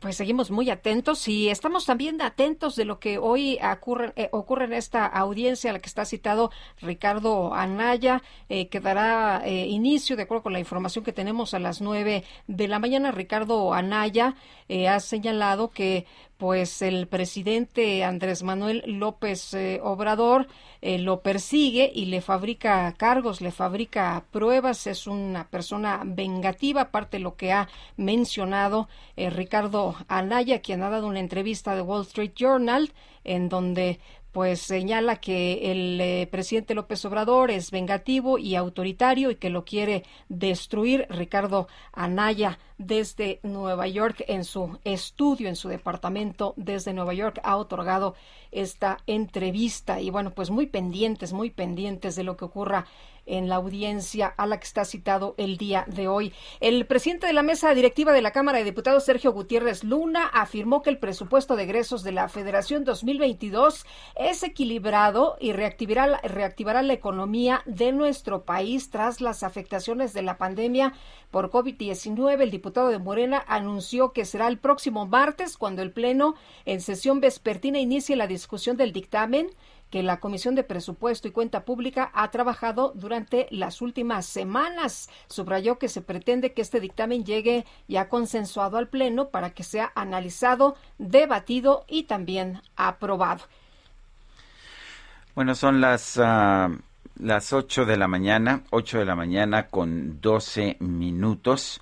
Eh, Vale la pena señalar ahora que estabas haciendo el comentario de lo que dice Ricardo Anaya Sí. allá en Nueva York, que él acaba de acaba de alquilar un apartamento en Nueva York, que es lo que dice el artículo que se publica hoy en el Wall Street Journal.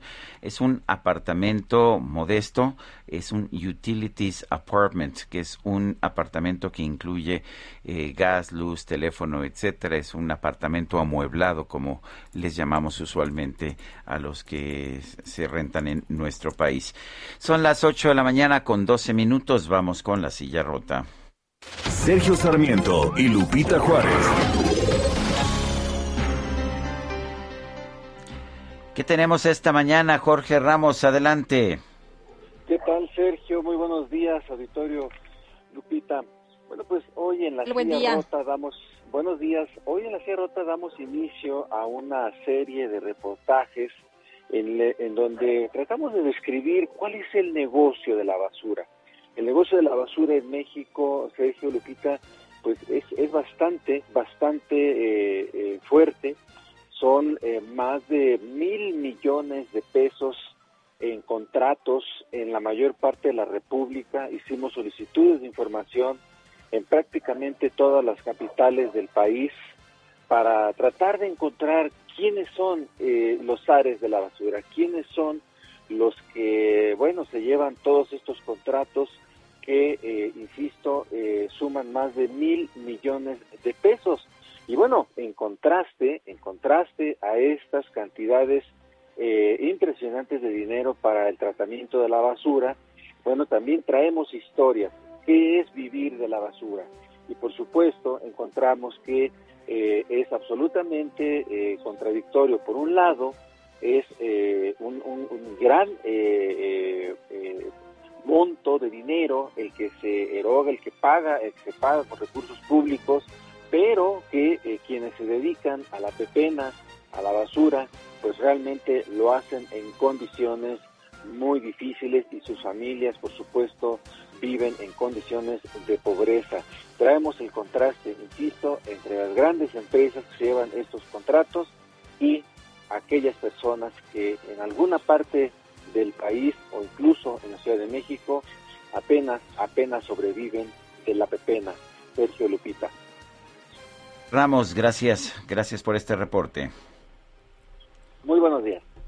Buenos días, traen una serie de, reportajes interesantes ahí en la silla rota sobre estos temas que estarán presentando ah, en diferentes entregas a lo largo de las siguientes semanas. Y bueno, vamos a, otra información. Eh, fíjense que ay, esta situación de la inseguridad terrible, terrible, em, tras ser atacado a balazos el autobús en el que viajaba la banda La Adictiva, luego de su presentación en la feria de Metepec, esta resulta que fue cancelada, Sergio, que ya nadie puede hacer nada sin permiso del crimen organizado.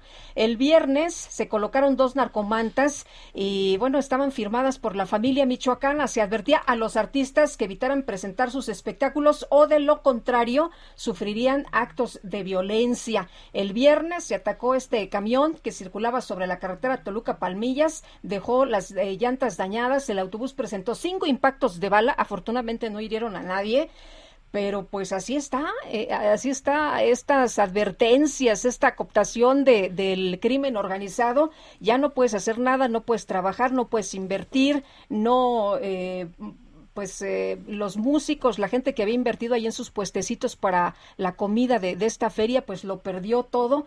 Pero bueno, pues eh, la, la, por solicitud de los músicos, agentes de la Secretaría de Seguridad del Estado de México y de la Guardia Nacional, escoltaron a, estos eh, músicos eh, para realizar reparaciones profesionales del vehículo que había sido atacado. Y bueno, pues eh, la gente evidentemente ahí de, la feria de Metepec está lamentando las, las pérdidas en este evento, pero sobre todo, sobre todo que no haya libertad para hacer lo que tú quieras en un país donde se supone que todo mundo es libre.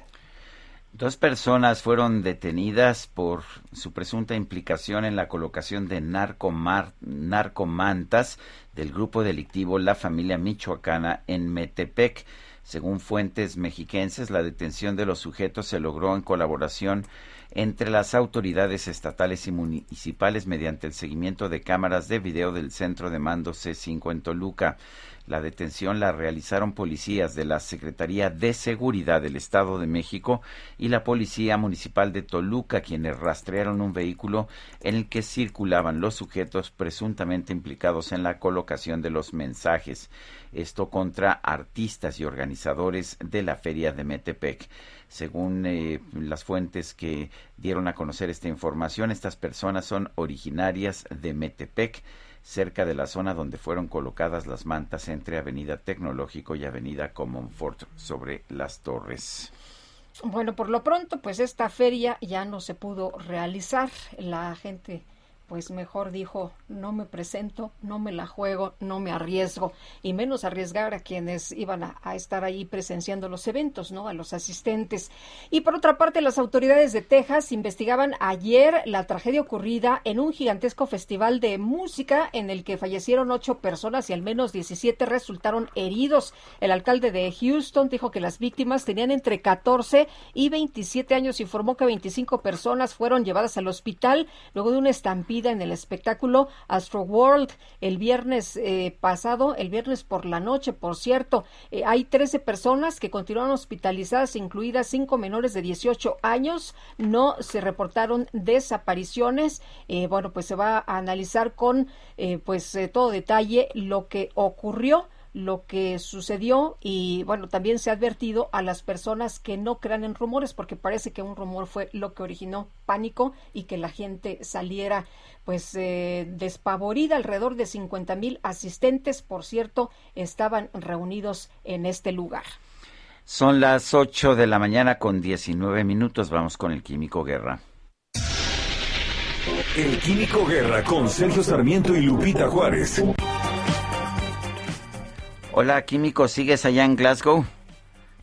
Aquí estoy, se inicia la segunda y última semana y ahorita se están realmente poniendo eh, tornillos eh, sobre las tuercas o tuercas a los tornillos, como se dice, eh, con los compromisos ya firmados. Hay varios, afortunadamente. Luego la gente piensa, bueno, pues se reúnen, no vas a platicar y en realidad no hacen nada. Hasta aquí Greta Thunberg diciendo, no es cierto, todo eso es pura mentira. No es cierto, Sergio, hay trabajo muy serio.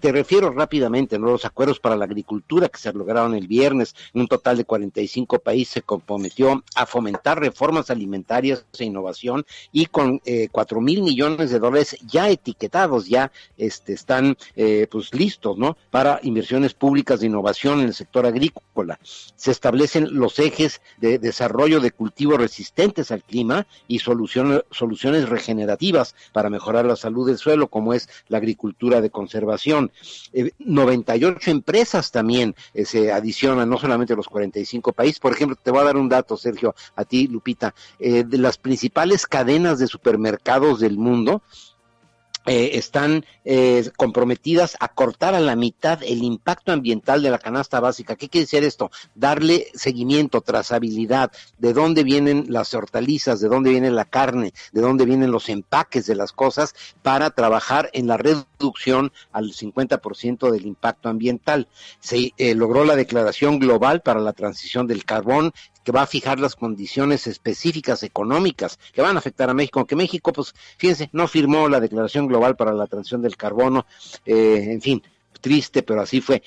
Eh, gente que está trabajando aquí por parte de México, no todo lo hace el gobierno como quisiera el presidente, que el presidente dice que para qué queremos la sociedad civil si para eso está el gobierno. Bueno, pues aquí el gobierno está prácticamente ausente, pero hay mucha gente que está trabajando. El gobernador de Yucatán, tan solo eh, lo estaba yo viendo el viernes, Sergio Lupita, eh, consigue un financiamiento concreto, ya firmado, para desarrollar un proyecto de restauración de 50 mil hectáreas de manglares con un eh, eh, financiamiento suficiente por parte de The Nature Conservancy, esa gran institución de la sociedad civil, y el Grupo de Trabajo Científico Internacional sobre Carbono Azul. cosas concretitas que están sucediendo y que sí eh, nos permite avanzar. Hoy, por ejemplo, se va a hablar de adaptación, las pérdidas y los daños. Más o menos en una media hora voy a estar escuchando a Barack Obama que va a este, dar una declaración aquí también. Y lo que sí se puede decir es que la agenda está avanzando. Yo sé que la gente quisiera soluciones mágicas, ¿no? Como Greta Thunberg, que estuvo gritando aquí que no, eso no sirve para nada, es una mentira, etcétera. El estridentismo, pues no resuelve los problemas, estamos de acuerdo. Pero eh, es muy atractivo para los periódicos y para la gente, ¿no? Pero en realidad se está avanzando, el trabajo es intenso, como decía yo, se están logrando estos acuerdos. Eh, yo creo que el trabajo ha sido bastante intenso y como decía yo no solamente el gobernador de Yucatán, existen también eh, grupos ambientales, gente del arte que está aquí en México, digo que está aquí en Glasgow proveniente de México y que están haciendo una, pues la a ver, parece que se nos, se nos desvaneció el químico Guerra que nos estaba platicando todo lo que se está haciendo en estos momentos allá en la cumbre del cambio climático. Y dice pues que sí se están tomando medidas que pueden ser de utilidad, que pueden ser de beneficio. Si hay avances, si se está trabajando, si hay acuerdos, si hay una ruta, pues, para seguirle. Oye, y mientras recuperamos al químico, vamos con Israel Lorenzana, que anda por allá en Martín Carrera. ¿Qué sucede, Israel? Cuéntanos, buenos días. Gracias, Sergio Lupita. Muy buen inicio de semana. Pues estamos checando precisamente el tema de las vialidades aquí en la alcaldía Gustavo Madero, la zona de Martín Carrera. de Ferrocarril Hidalgo, la Avenida Centenario y también el eje 5 Norte San Juan de Aragón. Este último en términos generales es aceptable algunos asentamientos en el tramo Eduardo Molina y Ferrocarril Hidalgo, pero nada para pensar en alguna alternativa, esto con dirección hacia la zona de insurgentes a través de Ferrocarril Hidalgo, la circulación con asentamientos, esto en los cruces marcados con semáforo, pero nada para abandonar esta arteria si su destino es precisamente Río Consulado. Sergio Lupita, la información que les tengo. Muchas gracias, Israel. Muy buenos días. Hasta luego. Hasta luego. Oye, y el presidente ha dicho de la boda de Santiago Nieto y Carla Humphrey, pues que es un asunto escandaloso, aun cuando se trata de un acto privado. Bueno, pues es una interesante declaración del presidente de la República. Son las 8 de la mañana con 23 minutos. Les recuerdo nuestro número para que nos mande usted a mensajes de WhatsApp, pueden ser de voz o escritos, 55 2010 9647.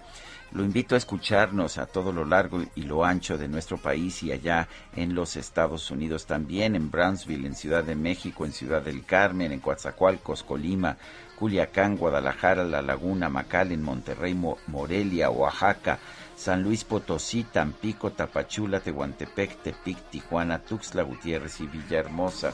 Nosotros vamos a una pausa, regresamos en un momento más. Se me fue el aire.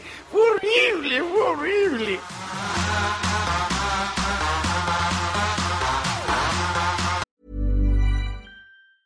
Hey, it's Ryan Reynolds, and I'm here with Keith, co star of my upcoming film, If, only in theaters, May 17th. Do you want to tell people the big news? All right, I'll do it. Sign up now and you'll get unlimited for $15 a month in six months of Paramount Plus Essential Plan on us. Mintmobile.com slash switch. Upfront payment of $45 equivalent to $15 per month. Unlimited over 40 gigabytes per month. Face lower speeds. Videos at 480p. Active Mint customers by 531.24 get six months of Paramount Plus Essential Plan. Auto renews after six months. Offer ends May 31st, 2024. Separate Paramount Plus registration required. Terms and conditions apply if rated PG.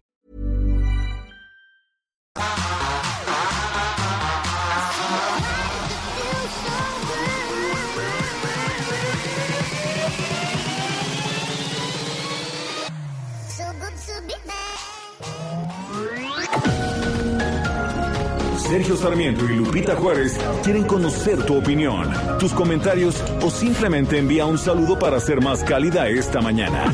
Envía tus mensajes al WhatsApp 5520 109647.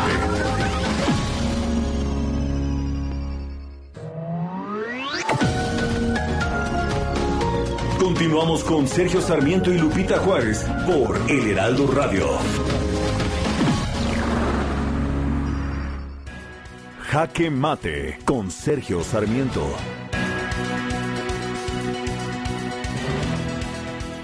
El presidente Andrés Manuel López Obrador tuvo la oportunidad hoy de lavarse las manos, de deslindarse de los intentos de la Fiscalía General de la República por encarcelar al ex candidato presidencial Ricardo Anaya, quien a propósito se encuentra en estos momentos en el mejor lugar de la oposición para ser candidato de, a la presidencia de la República en el 2024.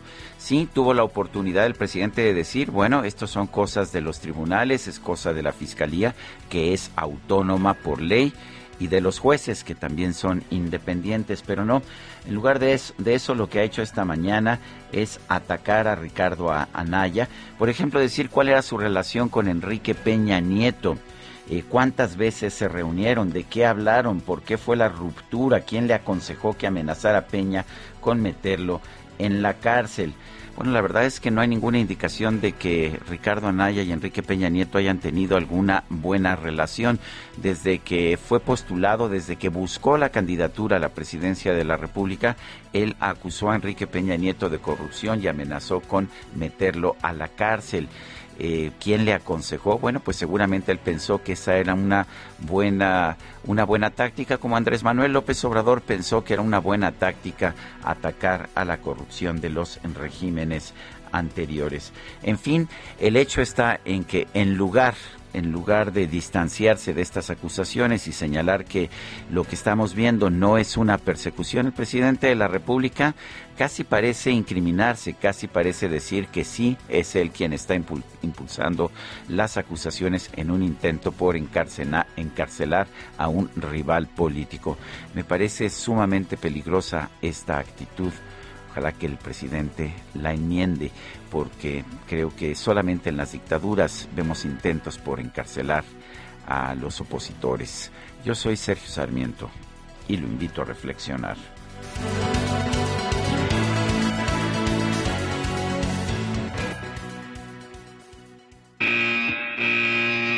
Los domis de choque revelan el daño que puedes sufrir al chocar en un auto. Reciben impacto tras impacto para evaluar qué autos nos protegen mejor. Solo los domis resisten choques. Tu familia no. ¿Sabías que en México se vendieron más de un millón y medio de autos de baja seguridad entre 2015 y 2020? Con autos más seguros y mejor información para los consumidores, se evitarían más de 5.000 muertes cada año. Exijamos autos más seguros para México. Infórmate en www.quetanseguroestuauto.org. Heraldo Media Group es tu ruta en las elecciones de México. Mantenemos nuestro compromiso informativo contigo con la más completa cobertura de noticias en televisión, radio, prensa escrita y digital, siempre presentes en la ruta hacia el futuro del país. Ruta 2022, la ruta hacia las elecciones.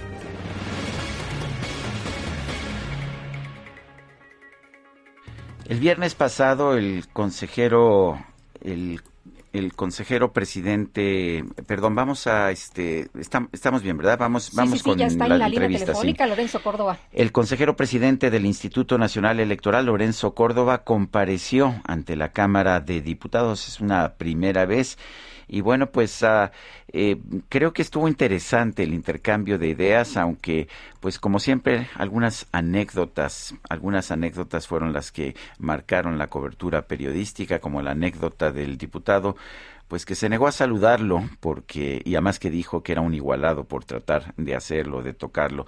En fin, Lorenzo Córdoba, consejero presidente del Instituto Nacional Electoral, está en la línea telefónica. Lorenzo, en primer lugar, eh, tu, eh, tu opinión, ¿cómo crees que te fue en esta reunión y, y qué piensas, digamos, de pues de los roces que hubo con, con algunos miembros de, de los partidos de gobierno?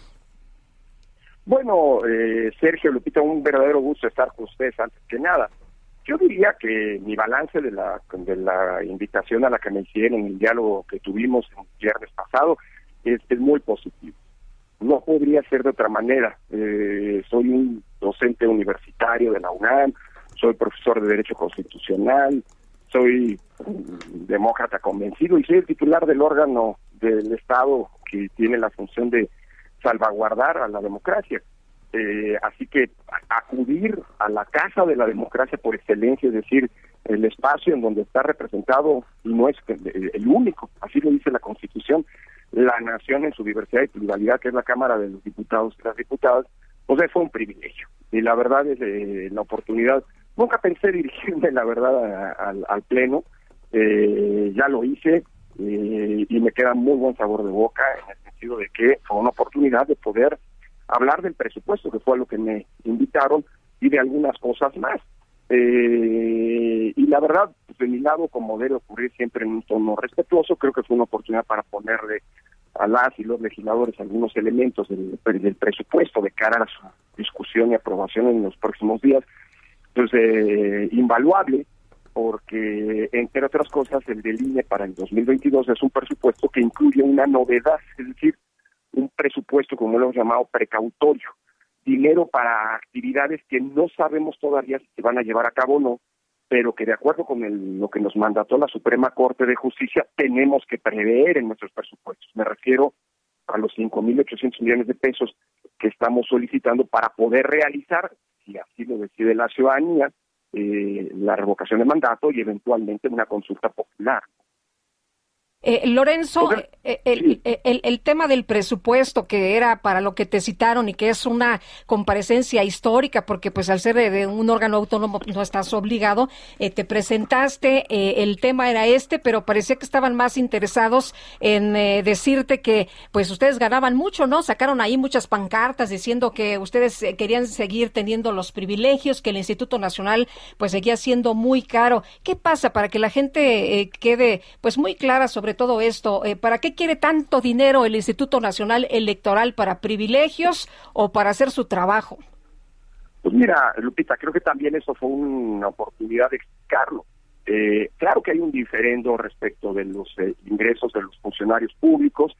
fue un buen momento ir a la Cámara y recordarles que son ellos mismos los que aprobaron que los integrantes del Consejo estuviéramos exentos de los límites que establece el, artículo 127 de la Constitución, en el sentido de que nadie puede ganar más que el presidente, ningún funcionario puede ganar más que el presidente. Sí, hay, algunos que sí estamos autorizados, porque así lo autorizó la propia Cámara de Diputados. Eh, me sorprendió el desconocimiento de las propias normas que ellos eh, muchas veces eh, aprueban, pero bueno, esa es otra historia. Luego, por otro lado, y bueno, ya hay un diferente que además está este tema que está en la Corte, como ocurre en una democracia constitucional, pues todos vamos a hacer lo que diga la Corte, nosotros y la Cámara, así que esperemos a que la Corte resuelva. Por lo demás, pues entiendo que hay, hay algunos legisladores que están agraviados, ¿no?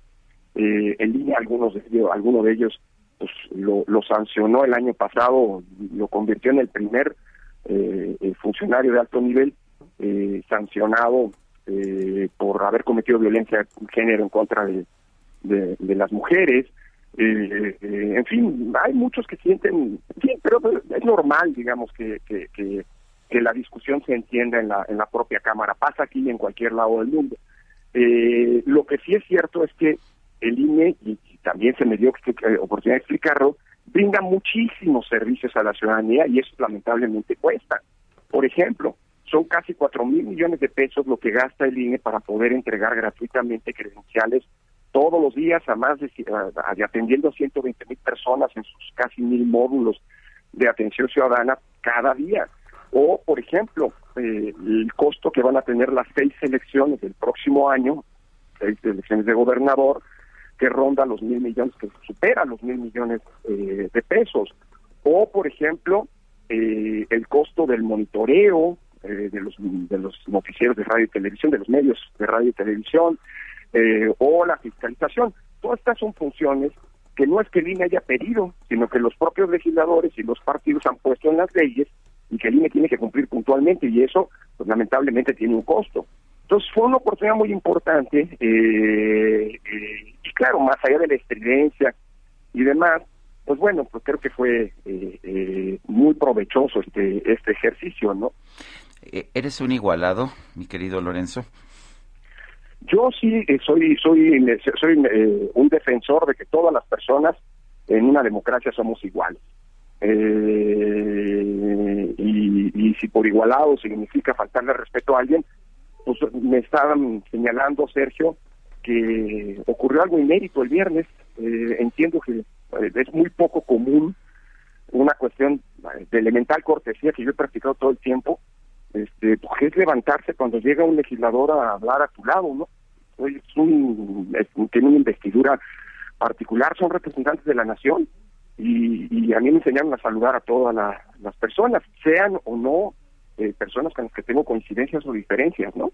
Este, hay a quienes las reglas de cortesía, por lo visto, le, le, sacan urticaria, pero hasta para eso sirvió el, la comparecencia del viernes, eh, Sergio.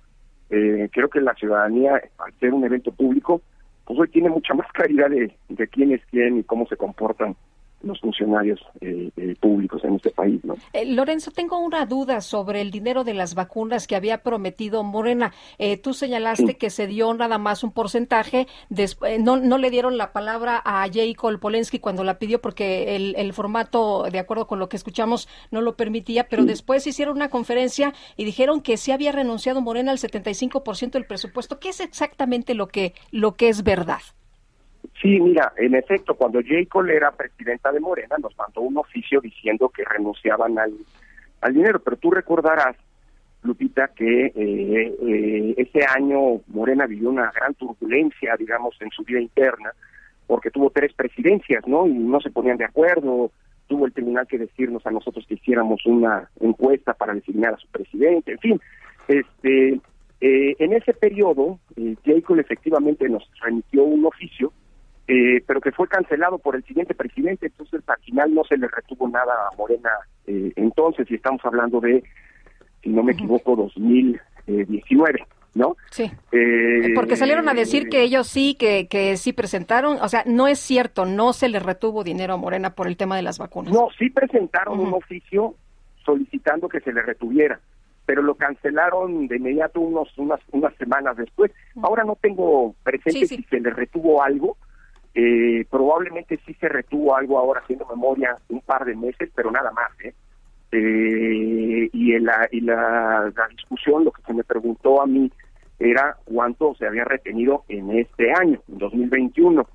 y lo que dice pues es lo que es, ¿no? Se le retuvieron nada más a petición del partido 150 millones de pesos de un financiamiento ordinario de más de 1.700 millones y se toma el financiamiento de campañas, pues más de 2.200 millones de pesos que eh, ha recibido y seguirá recibiendo de aquí a diciembre. ¿no? Eh, en otro en otro tema, eh, ¿cuánto dinero realmente se necesita todo el dinero que se está presupuestando para la revocación de mandato? El presidente dice pues que, que no no tiene que costar tanto, que puede ser mucho más barato. Pues lo que pasa es que es que hacer una elección eh, en plena forma, Sergio. Eh, y yo creo que eso hay que tomarlo muy en serio. La revocación de mandato puede tener implicaciones gravísimas, es decir, la separación anticipada de un funcionario público, y por eso yo creo, y nosotros creemos en el INE, y además así lo establece la ley que aprobaron en el Congreso, eh, que tiene que tener exactamente las mismas condiciones que tiene una eh, elección federal normal. Eh, es decir, todas las garantías que tuvo la elección del presidente López Obrador en 2018 tendrán que tener ese ejercicio de revocación de mandato si se hace.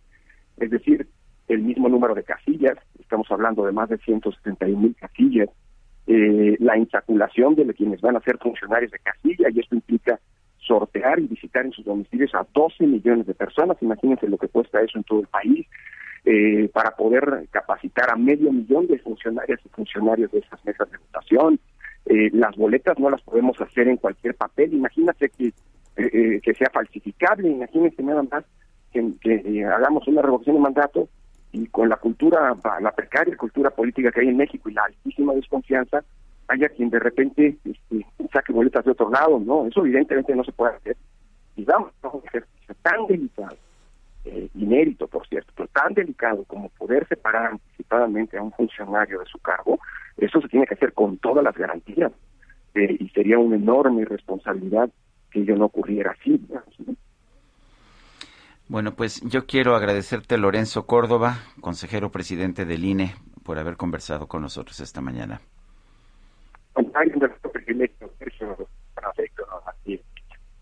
Muchas gracias, muy buenos días. Bueno, ya se nos estaba yendo por ahí la, la comunicación, pero pues eh, muy bien le fue a Lorenzo Córdoba, muy buenos comentarios acerca de esta participación eh, por primera vez ahí en la Cámara de Diputados. Y pues así arrancamos Ruta 2022 en el Heraldo Media Group. Aquí le informaremos paso a paso el camino a las seis elecciones que se disputarán el próximo año. Aguascalientes, está Durango, Hidalgo, Oaxaca Oaxaca, y Quintana Roo y en nuestras diferentes plataformas en radio, en televisión, en el diario y en la web encontrará usted encuestas, análisis, entrevistas y toda la información que necesita rumbo a la jornada electoral del próximo 5 de junio. Heraldo Media Group es tu ruta en las elecciones de México. Mantenemos nuestro compromiso informativo contigo con la más completa cobertura de noticias en televisión, radio, prensa escrita y digital, siempre presentes en la ruta hacia el futuro del país. Ruta 2022, la ruta hacia las elecciones. Si no actuamos ya, uno de cada dos niños mexicanos va a desarrollar diabetes a lo largo de su vida. Nuestros niños son de los mayores consumidores de comida chatarra en el mundo y tienen uno de los índices más altos de obesidad. Como mamás y papás es imposible competir con la comida chatarra en las escuelas y con su publicidad multimillonaria. Saquen ya la comida chatarra de las escuelas y prohíban su publicidad a la infancia. Nuestros, niños son primero. Alianza por la Salud Alimentaria. En su conferencia de prensa de este lunes, el presidente López Obrador felicitó al piloto mexicano de Fórmula 1 Sergio Pérez y al boxeador Saúl El Canelo Álvarez por sus recientes logros deportivos. Felicitar a Saúl El Canelo Álvarez, que ganó una pelea, y a Checo Pérez, que ocupó el tercer lugar el Gran Premio de la Ciudad de México de Fórmula 1. Es este importante lo de Checo porque no había sucedido de que un mexicano ocupara un sitio, en este caso tercer lugar, en esta competencia en nuestro país, porque ya eh, Checo ha sido primer lugar en otros eh, países.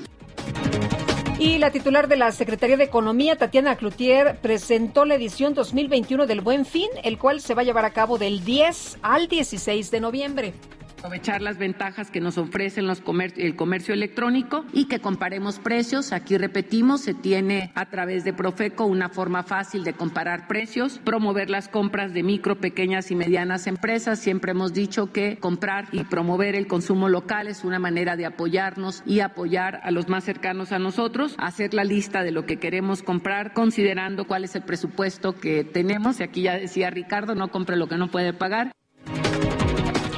El Comité Ejecutivo Estatal de Morena en la Ciudad de México respaldó la decisión de la jefa de gobierno, Claudia Sheinbaum, de aceptar la renuncia de la extitular de la Secretaría de Turismo, la exsecretaria de Turismo, Paola Félix, para poner un ejemplo de congruencia con la austeridad. Y en el marco de la cumbre climática, un grupo de 45 países se comprometió a tomar medidas urgentes para desarrollar una agricultura más sostenible. ¡Fuera pañal! No quiero más caca en el pañal. ¡Fuera pañal! Quiero ir al baño como mamá. ¡Fuera pañal! La empresa aeroespacial SpaceX informó que los astronautas que salieron de la Estación Espacial Internacional el pasado fin de semana se vieron forzados a usar pañales en su regreso a Tierra, debido a que el baño de su cápsula está descompuesto. La astronauta de la NASA, Megan MacArthur, consideró que esta situación es subóptima, pero manejable, ya que este tipo de misiones siempre tienen muchos pequeños desafíos. Llegó el Festival del Ahorro Soriana. En harinas para pastel y hot cakes, aceite de oliva o sustitutos de azúcar, compra uno y te llevas el segundo al 50% de descuento. Soriana, la de todos los mexicanos. A noviembre 8, aplican restricciones, válido sobre misma línea de producto. Aplica en Hiper y Super. Y continuamos con información desde el centro de la Ciudad de México. Anda por allá Gerardo Galicia. ¿Qué pasa, Gerardo? Así es, Lupita, Sergio, excelente mañana. Estamos recorriendo ya el primer cuadro de la capital y tenemos algunos cierres a la circulación. En primera instancia, llegando a la calle de República de Uruguay, y esto se debe a la fiesta de las culturas indígenas, pueblos y barrios originarios de la Ciudad de México, una exposición que se realiza en eh, el Zócalo de la Ciudad de México. Por este motivo, de hecho, el circuito del Zócalo permanece completamente cerrado, al igual que la avenida 20 de noviembre, justo en el centrón, que desde la calle de República de Uruguay ya los elementos de la policía capitalina están eh, desviando todos los vehículos que ingresan sobre esta importante arteria y esta situación genera algunos rezagos, sobre todo llegando a la zona de Izazaga, así que habrá que tomarlo con mucha paciencia o de preferencia buscar Isabela Católica como una posible opción y si van a salir del centro hacia el sur, Pino Suárez sigue siendo una buena opción, lo que hemos encontrado es un avance extraordinario. Por lo pronto, el reporte. Gracias, Gerardo. Hasta luego.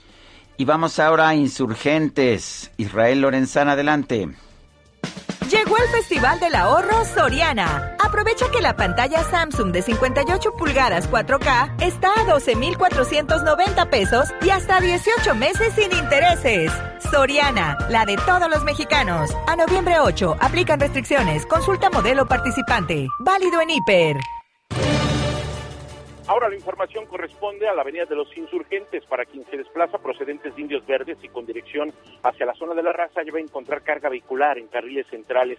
Hay que utilizar como alternativa la Avenida Instituto Politécnico Nacional o la Calzada de los Misterios para desplazarse a Río Consulado. El sentido opuesto, la circulación fluye a muy buena velocidad y esta arteria se presenta como una buena alternativa para nuestros amigos que van con dirección hacia la México Pachuca. Este fue mi reporte. Muy bien, gracias Israel Lorenzana. Son las 8 de la mañana, 8 de la mañana con 53 minutos. Les recuerdo, nuestro número de WhatsApp es el 55 20 10 96 47. Repito, 55 20 10 96 47. Vamos a, vamos a una pausa, regresamos en un momento más. Estamos escuchando a David Guetta eh, David Guetta, un DJ nacido en Francia que ha alcanzado realmente pues una, una popularidad antes reservada para cantantes, intérpretes, pero no para DJs. David Guetta nació el 9, eh, no, el, el, aquí está el 7 de noviembre de 1967.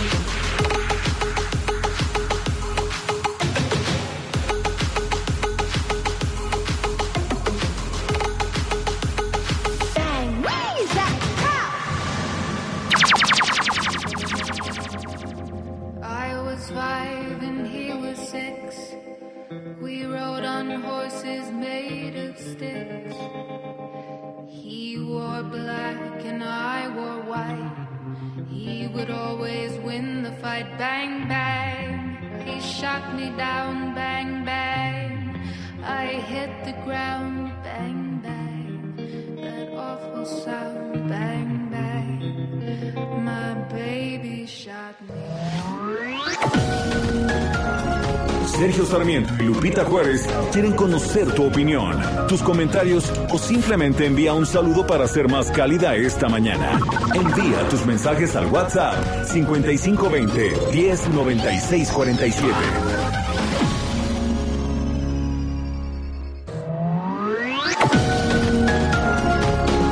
Continuamos con Sergio Sarmiento y Lupita Juárez por El Heraldo Radio.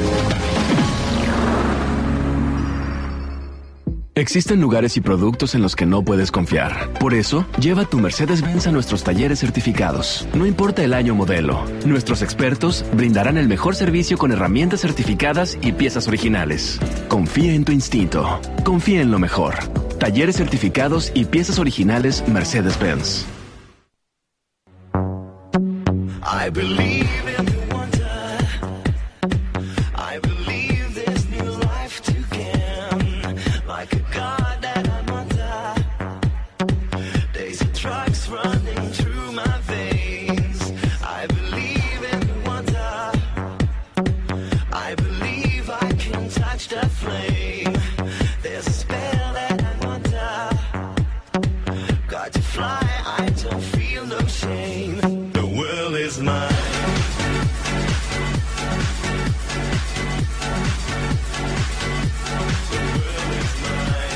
The World is Mine es lo que, lo que nos dice esta canción de David Guetta, quien está cumpliendo años.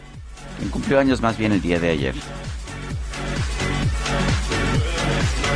Tenemos mensajes de nuestro público. Pues nos dice Elizabeth, felicidades al doctor Lorenzo Córdoba, hombre preparado y muy comprometido con su trabajo de línea y además catedrático reconocido de esa gran casa de estudios que es la UNAM. Dice otra persona, híjole, cómo somos criticones. Obviamente la boda de Santi y Carly tenía que ser por todo lo alto, esplendorosa, luminosa. ¿No ven que el mismo fin de fue la pelea del Canelo y la Fórmula 1? Si la boda no es a todo lujo, ningún político iba a ir. Es Jesús Díaz de Azcapotzalco.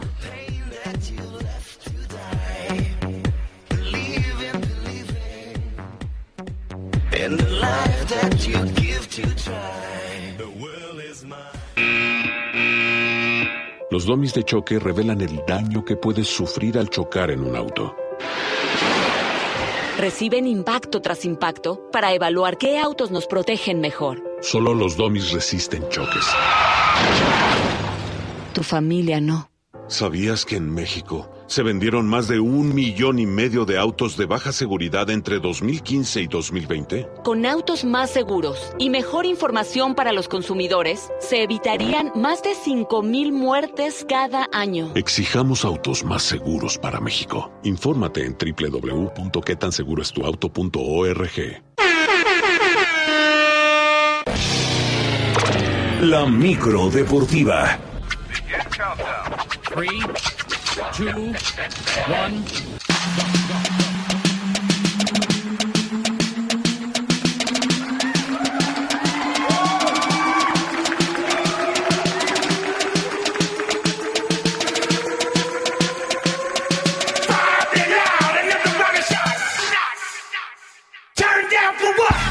Bueno, y está con nosotros ya Julio Romero, DJ Kike y la micro deportiva. ¿Cómo te va, mi querido Julio? ¿Qué te... Pues muy tenso, ¿verdad? ¿Qué tal el fin de semana? Muy bien, ¿cómo estás, Sergio Tuviste de todo un poco, ¿verdad? Amigos del auditorio, bueno, prácticamente no hemos dormido. No hemos dormido. ¿Qué fin de semana hemos tenido? Cargado de historia pura. La verdad es que cargado de historia pura con la NFL, con el box, con los autos, con el fútbol que ya terminó la campaña regular. En fin, ha sido un fin de semana bien intenso. Por lo pronto, insisto, fin de semana histórico para el deporte en nuestro país. Primero, Sergio Pérez, el Checo Pérez se convirtió en el primer mexicano en subir al podio en el autódromo de los hermanos Rodríguez al finalizar con su Red Bull en el tercer lugar en lo que ha sido el Gran Premio de la Ciudad de México de la Fórmula 1 de automovilismo. Todas las gradas del trazado capitalino fueron la locura en todo momento, ya que Checo siempre estuvo en posibilidades de hacer una muy buena carrera, incluso por varias vueltas fue líder. Solo palabras de agradecimiento al cumplir un sueño.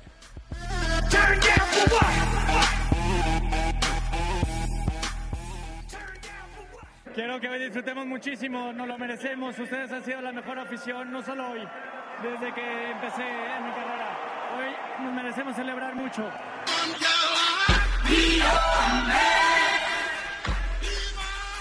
Bueno, pues así las cosas con este Gran Premio de la Ciudad de México. La carrera fue ganada por el holandés Max Verstappen, también de la escudería Red Bull, por delante del británico Lewis Hamilton de Mercedes. Verstappen se afianza en el liderato de pilotos, mientras que Checo Pérez está en la cuarta plaza.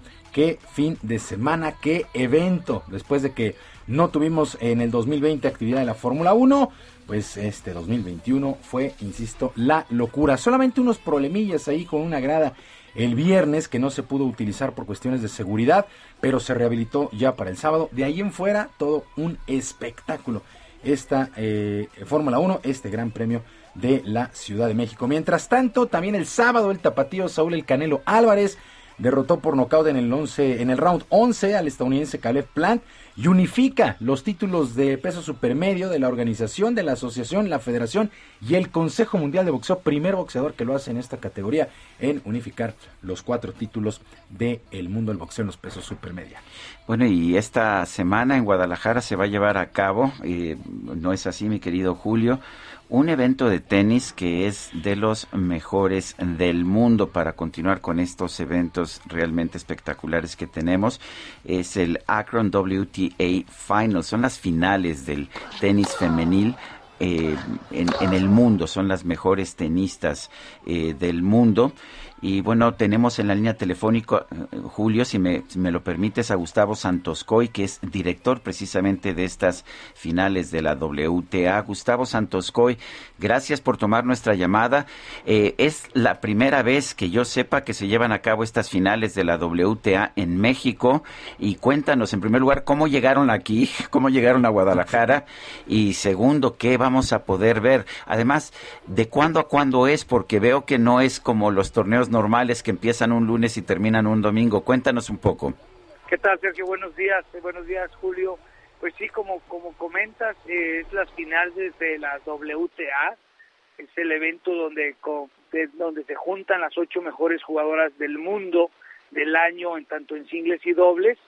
Y bueno, tuvimos la fortuna que el board de la WTA asignó a Guadalajara, México, para este magno evento que se va a llevar a cabo del 10 al 17 de noviembre, de miércoles a miércoles, para darle la, a la, la oportunidad a las jugadoras que llegaran con tiempo, algunas jugadoras como Mogurosa, Pliskova, Badosa, ya llevan cinco días en Guadalajara aclimatándose porque es el evento más importante del año en el, en el tour profesional de la WTA.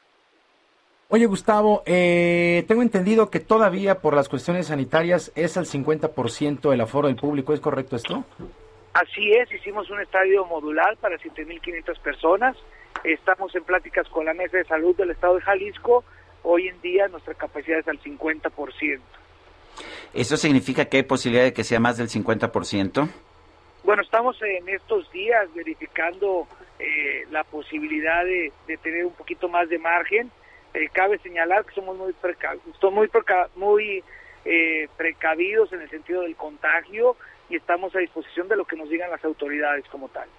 Oye, Gustavo, este, yo creo que la, los aficionados todavía no se dan cuenta, todavía no caen en la, en la cuenta del evento, en verdad, que se tiene en la ciudad de Guadalajara. Son las ocho mejores raquetas del 2021, torneos que han recibido Hong Kong, ha recibido Japón, ha recibido Inglaterra. Ahora el caso de Guadalajara, la verdad es que debe ser un gran orgullo, ¿no? Mucho trabajo.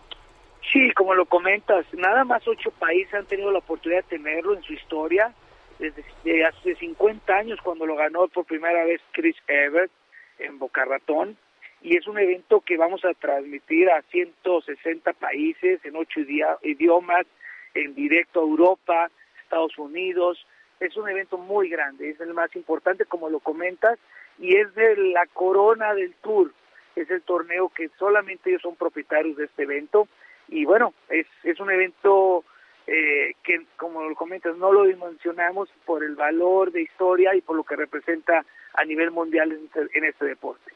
¿Es, ¿Es, un evento rotativo? ¿Es, ¿Va cambiando de ciudades o hay posibilidades de que se quede en Guadalajara? No, este evento tiene contrato por 10 años en China. Eh, por la situación del COVID, al principio del año se empezaron a ver ciudades. Estuvimos con, con Los Ángeles, estuvimos con Praga, con Linz, eh, con muchas otras ciudades cosmopolitas muy importantes. El, el evento vuelve el año que entra a China hasta el 2030 y ya para el 2031 ya existen 15 países en la lista para la posibilidad de tenerlo. Es de miércoles a miércoles, ¿verdad? Qué curioso, ¿por qué? Es de miércoles a miércoles porque estaba la semana pasada, se jugó el Billie Jean Cup en Praga, eh, acabando el sábado, y querían que las jugadoras por lo menos tuvieran eh, tres días de, de, acoplamiento a la ciudad de Guadalajara, más sin embargo las jugadoras como Pliskova, como Muguruza, como Badosa, como Zabalenka renunciaron a jugar la Billie Jean y llegaron aquí hace cinco días, una semana antes, acoplándose a la situación, a la altura, a la cancha, porque para ellas es un evento donde culmina el año tenístico y donde muchas veces se decide quién fue la número uno del mundo. Así que es un evento sumamente importante. Pues Gustavo Santos Coy, director de las WTA Finals, gracias por invitarnos a este evento que, reitero, reúne a las mejores tenistas mujeres del mundo. Sí, así como lo comenta, 50 años nunca se había dado el evento más importante en la historia del tenis de Latinoamérica y aquí los esperamos en Guadalajara, en Zapopan, eh, gustosos de presentarte este magno evento. Gracias, Gustavo. Gracias, muy amable. Gustavo Santos Coy, la verdad es que es un gran evento, ¿eh? ¿Verdad? Yo, yo insisto, yo no lo, lo hemos dimensionado, ¿eh? Yo soy muy, muy, me gusta mucho el tenis y la verdad es que el, de repente cuando me di cuenta que iba a tener lugar en México esta final de la WTA, estaba yo asombrado. Sí, la no verdad sabía es que... porque no había yo seguido el tema de China. sí, bueno, eh, es por el tema de la pandemia, pero tener a las ocho mejores del mundo, el equivalente en la ATP, pues imagínense, es como tener a Federer, a Murray, eh, en, en, en, estas finales. Esa, la varonil pues, se, se, disputa en Londres. Oye, pero en padrísimo, ¿no? Padrísimo. Estos sí. eventos, además de nivel, nombre, plus. Sí.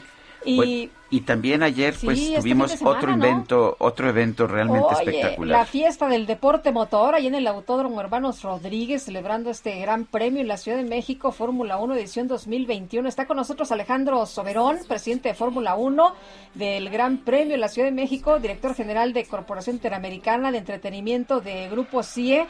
Alejandro, qué gran espectáculo. Oye, cuéntanos, la gente estaba muy contenta.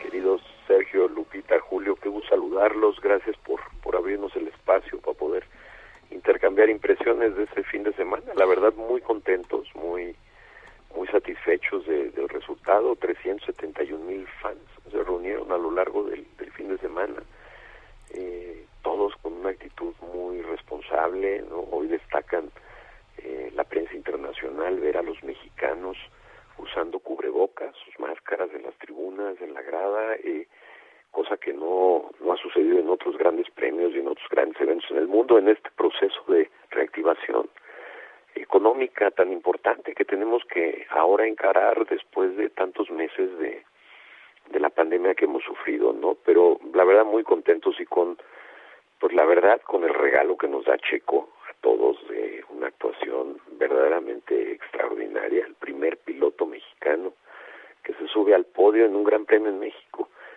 y, pues la verdad, este, pues siendo testigos de esa carrera increíble que lleva Checo y tan emocionante, ¿no? Cómo está logrando ser la Fórmula 1 este año. Oye, Alejandro, ¿ya te cayó el 20 de lo que pasó este fin de semana? Eh, la verdad fue la locura en las tribunas, en las gradas, esto, esto que comentas, el tercer lugar de Checo, y estás consciente que por sexto año consecutivo son favoritos para llevarse el mejor premio de la temporada. Digo, todavía falta, pero no creo que alguien supere lo hecho este fin de semana por ustedes. Pues mira, ese, ese premio que nos han dado cinco años seguidos, que es, que es pues, tan valorado, tan apreciado por nosotros, y pues que es una competencia en donde te vota la prensa internacional y te vota las escuderías, los pilotos, pues toda la familia de Fórmula 1 internacional, este, que siempre nos deja increíblemente motivados. No sabemos este año ni, ni siquiera si vaya a haber votación, porque ha sido un, un año atípico, ¿no? Con, con grandes premios, con muchas limitaciones, dificultades por la pandemia.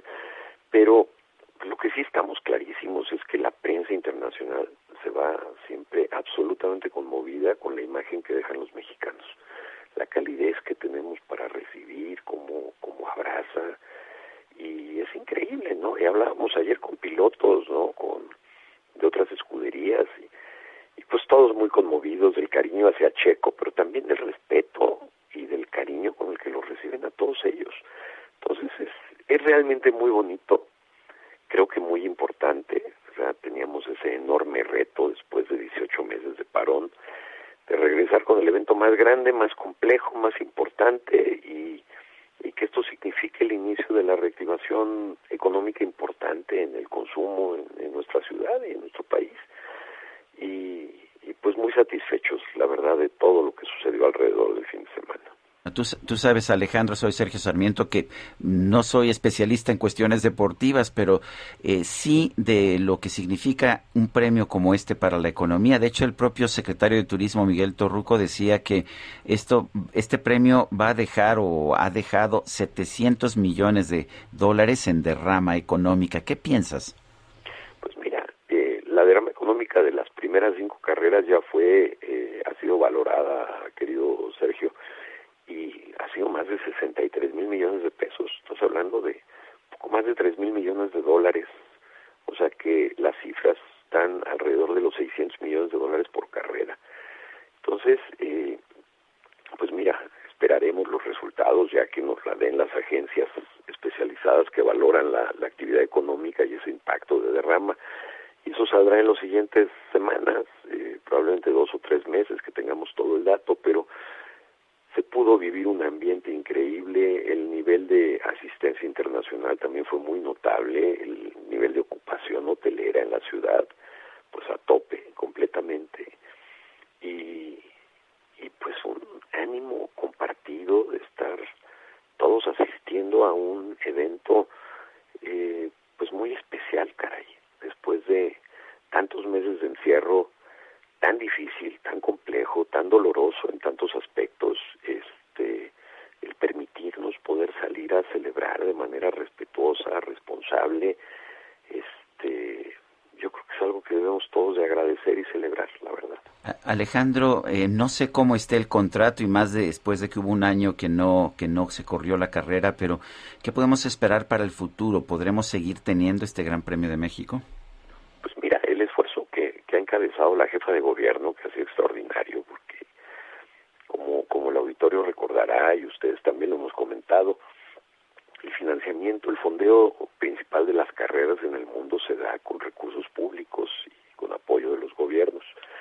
Aquí en México, con el cambio de estrategia que hubo, con la desaparición del Consejo de Promoción Turística, ya no existe ese vehículo y esa posibilidad de utilizar recursos públicos. Entonces, la jefa de gobierno encabezó un esfuerzo extraordinario de convencer y platicar con empresarios para que apoyaran a la ciudad y al Gran Premio, más allá de los patrocinios tradicionales que tiene la Fórmula 1 y fue un esfuerzo muy exitoso, ¿no? Que permitió que tuviéramos esta primera carrera y que eh, permitirá que sigamos teniendo las siguientes ediciones. Y estamos trabajando en todo eso, contratos por tres carreras.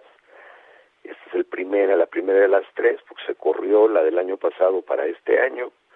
Y, y bueno, pues el ánimo que tiene Fórmula 1 de que México siga en el calendario muchísimos años más, pues es total, total. La verdad es que México ha logrado incrustarse eh, mucho más allá que el calendario, se ha incrustado en el corazón de los fanáticos de Fórmula 1, eh, de las escuderías, de los pilotos, y de toda esta gran familia y, y pues, yo no, no me imagino, ayer hubo una activación muy simpática porque fue muy exitoso el Gran Premio de Holanda, ¿no? que se ha realizado y pues Max Verstappen, holandés, un ídolo en su país, y entonces nos mandaron mensajes de Holanda y nos escribían diciendo ya llegó un premio que le va a competir a México, ¿no? Y entonces ayer le mandamos desde una tribuna un regalito a Holanda, mandándole un saludo y mandándole todo nuestro afecto desde México y se hizo una tribuna holandesa, fue muy simpático, todas las reacciones. Nos escribió el presidente del Gran Premio holandés diciendo qué buen detalle, fue un puntadón de parte de México. Los mexicanos siempre se, se les ocurren cosas pero cosas cálidas y cosas bonitas, ¿no? La recepción que tuvo ayer Checo, qué bárbaro. Y la emoción del público, ¿no? Es que fue un carrerón y fue... Es, muy conmovedor ver un deportista mexicano de este nivel eh, dando esos resultados, ¿no? Pues vaya, vaya que sí estuvo emocionante. Alejandro Soberón, presidente de la Fórmula 1 del Gran Premio de la Ciudad de México y director general de CIE, muchísimas gracias por tomar la llamada. Nada, les mando un abrazo muy grande y muchas gracias por abrirme el espacio para al contrario, al contrario. Gracias, La verdad es que efectivamente ha sido un gran evento que pues paralizó la ciudad, ahí les encargo el tráfico que hubo, ¿no? Todos los accesos. Oye, pero para los que dicen que nada más eh, fanáticos en algún sector de la población, no hombre, qué fanaticada en todos los sectores de la población, ¿no? Pues es que la verdad es que hay precios para todos, ¿no? Digo, sí son altos con relación a otros eventos, pero estás hablando que solamente 20 países lo tienen, entonces la verdad es que es impresionante y la gente en México somos, somos punto y aparte, la verdad. Bueno, oigan, antes de despedirnos, quedó listo el repechaje del fútbol mexicano por si andaban preocupados. Bueno, Santos estará enfrentando a San Luis, Toluca contra Pumas, Pumas se alcanzó a meter, Puebla contra Chivas, Cruz Azul, Monterrey, los duelos 20 eh, y 21 de este mes, el repechaje del fútbol mexicano, ya acabó la campaña regular, se viene ahora la liguilla. Sergio Lupita, la información el día de hoy si pueden dormir, háganlo, porque ha sido un fin de semana bien intenso. Mi querido Julio, muchas gracias, muy buenos días. Que tengan todos una extraordinaria Buena semana.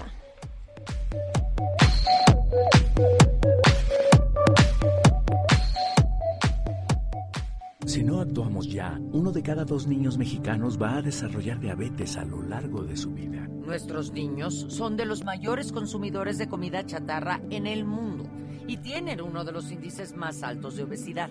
Como mamás y papás es imposible competir con la comida chatarra en las escuelas y con su publicidad multimillonaria. Saquen ya la comida chatarra de las escuelas y prohíban su publicidad a la infancia. Nuestros, niños son primero. Alianza por la Salud Alimentaria.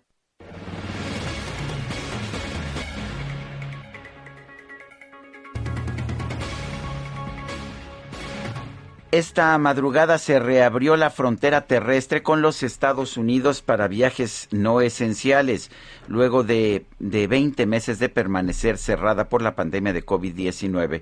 Desde, desde Baja California nos reporta Atahualpa Garibay. Adelante, Atahualpa.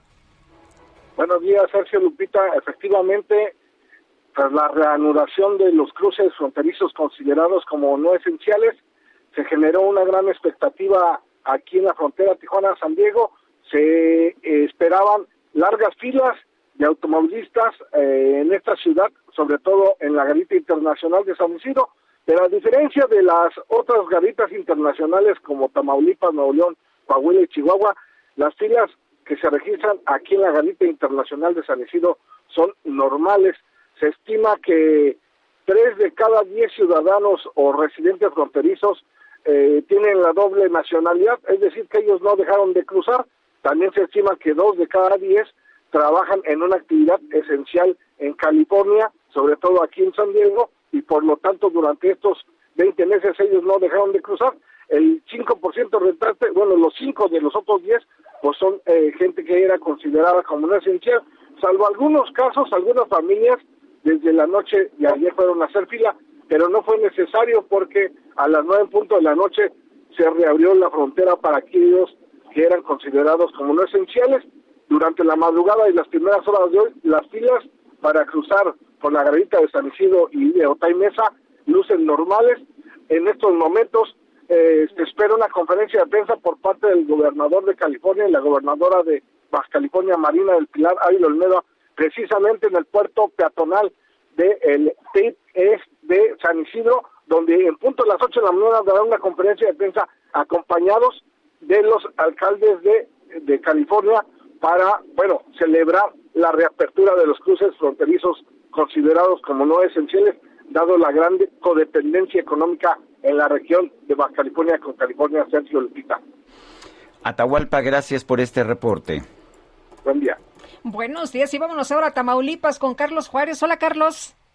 Hola, ¿qué tal? Muy, buenas, muy buenos días, un gusto saludos. Brevemente les comento que, al contrario de lo que se pensaba, no hay largas filas en los cruces fronterizos de Tamaulipas a Estados Unidos. Lo que sí es cierto es que se acaba de desplegar un operativo de seguridad para evitar que se puedan dar situaciones de riesgo en esta zona donde se espera vaya fluyendo más gente. En la madrugada sí hubo fila, pero ya para este amanecer ya fluye normal los que buscan cruzar a los Estados Unidos. Esta es la información que tengo desde Tamaulipas. Sergio, Lupita. Muy Gracias. Hasta luego, Carlos.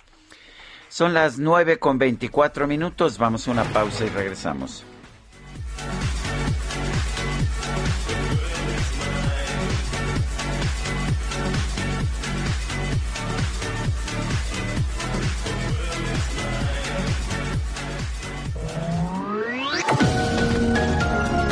Sergio Sarmiento y Lupita Juárez quieren conocer tu opinión, tus comentarios o simplemente envía un saludo para ser más cálida esta mañana. Envía tus mensajes al WhatsApp 5520 109647.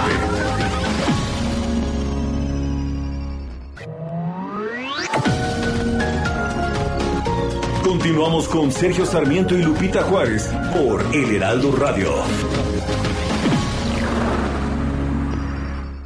¿Qué tal amigos del Heraldo Radio? Entre el trabajo, la escuela de los niños y las tareas, queda poco tiempo para disfrutar en familia. ¿A poco no? ¿Hace cuánto que no se desconectan de todo? Si tienes ganas de disfrutar unas merecidas vacaciones, un crédito personal Citibanamex te puede ayudar a cambiarle a la rutina. Este crédito personal no te cobra comisión por apertura y lo mejor es que son pagos fijos mensuales. Así o más fácil. No esperes más y pídelo en cualquier sucursal Citibanamex. Recuerda que puedes consultar los requisitos y el CAT en citibanamex.com.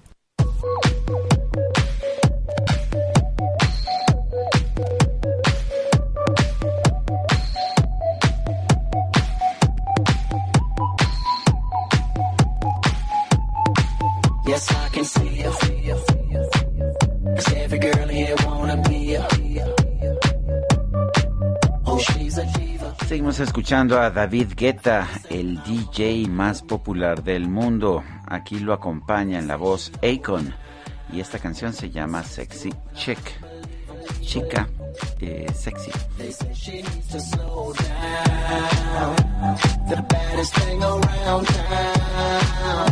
Pues ya empezamos bien la semana, ¿eh? Empezamos bien la semana porque la música está a todo dar y aquí ya todo mundo muy prendido. Oye, y nos dice una persona al auditorio, Dinora Ramírez, en respuesta a la pregunta, Sergio, que hiciste en la mañana, eh, es que el licenciado Ricardo Anaya no debe presentarse a declarar al reclusorio que lo haga a distancia, ya que no hay ley para él. Andrés Manuel López Obrador lo quiere encarcelar a la mala, sin llevar juicio. Le tiene coraje por ser opositor. Que buen qué buen dicho hasta este momento es el único eh, valiente, es lo que nos dice la señora eh, Dinora Ramírez y dice mis saludos para Lupita y Sergio. De hecho, la, la, pregunta hasta este momento dice, la pregunta es, ¿debe presentarse Ricardo Anaya ante el juez en México? Hasta este momento, 30.3% dice que sí, no 63.5%, quién sabe 6.2%, llevamos 3.701 participaciones. Dice Mario Alberto, Buen día nuevamente Lupita y Sergio, excelente entrevista con don Lorenzo Córdoba, señor, señorón. Señorón, ¿verdad? Le dicen, oye, le fue muy bien en redes sociales. Eh, Daniel eh, G. Daniel CC dice, yo creo que el costo de operación del INE sí se puede abaratar considerando que cientos de miles de personas que operan las casillas no cobran un sueldo, es gratis su participación. Pues sí, pero hay que hacer impresión de boletas, de materiales, capacitaciones, o sea, sí se necesita una muy buena Y sobre todo ¿eh? las credenciales que es lo que más cuesta, las credenciales del elector. Y lo otro que más cuesta, el segundo rubro, son los partidos políticos, que el INE no hace más que entregarles directamente el dinero. Son las nueve de la mañana con treinta y tres minutos. Vámonos con Mariano Riva Palacio.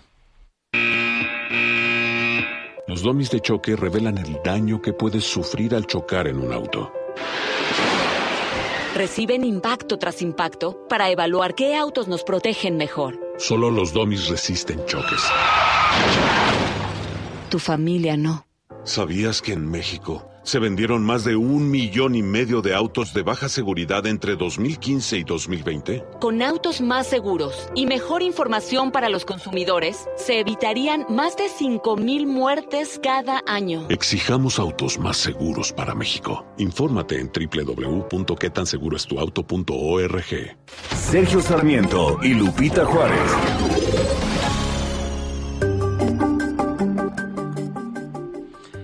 Mariano Riva Palacio, ¿qué nos tienes esta mañana?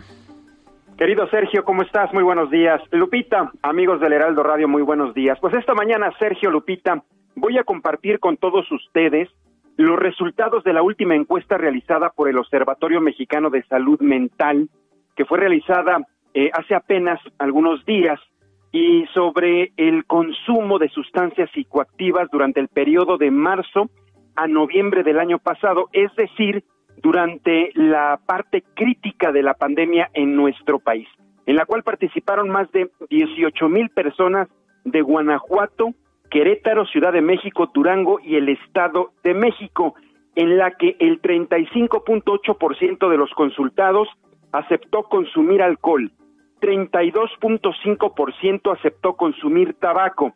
Aquí un dato interesante, el siguiente, Lupita. 24.6% aceptó consumir drogas ilegales y el 14.6% aceptó consumir medicamentos sin prescripción. Además, otros datos interesantes, Sergio, que se dieron a conocer en esta investigación es que todos los consultados, de todos los consultados, el 39% dijo sentirse estresado, 21% angustiado y 17% desesperado. Esto debido al confinamiento por la pandemia.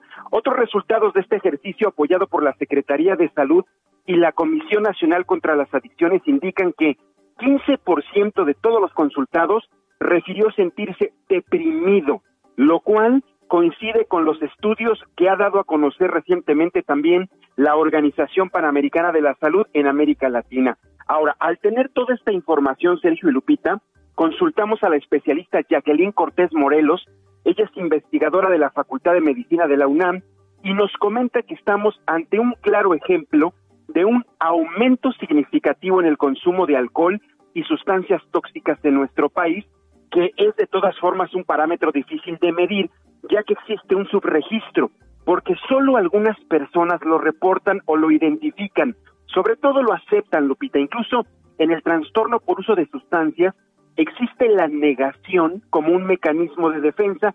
Dicen que no, la gente cuando le preguntas te lo niega, que si consumen es solo social. Cuando dicen los expertos ya existe una dependencia a sustancias tóxicas. Otra razón por la que se incrementaron también los casos de ansiedad y depresión y mucha gente comenzó a consumir de más alcohol y sustancias tóxicas, Sergio, fue debido a las pérdidas humanas por la pandemia.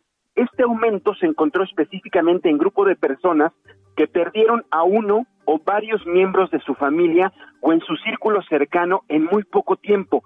Nos dice la experta, esto hace que se desencadenen enfermedades a las que ya estaban predispuestos genéticamente, como enfermedades depresivas o trastornos de ansiedad, pero que también ha habido en la pandemia un aumento en el trastorno por el abuso de sustancias tóxicas, sobre todo en las personas que consumen alcohol, alcohol de manera crónica. Por eso, dicen los especialistas, Lupita, ya para ir cerrando mi participación, se deben fortalecer cuatro aspectos claves de la personalidad para enfrentar estas situaciones. Primero, el autoconcepto significa realizar cada uno un autoexamen sobre cuál es el concepto que tenemos sobre nosotros mismos.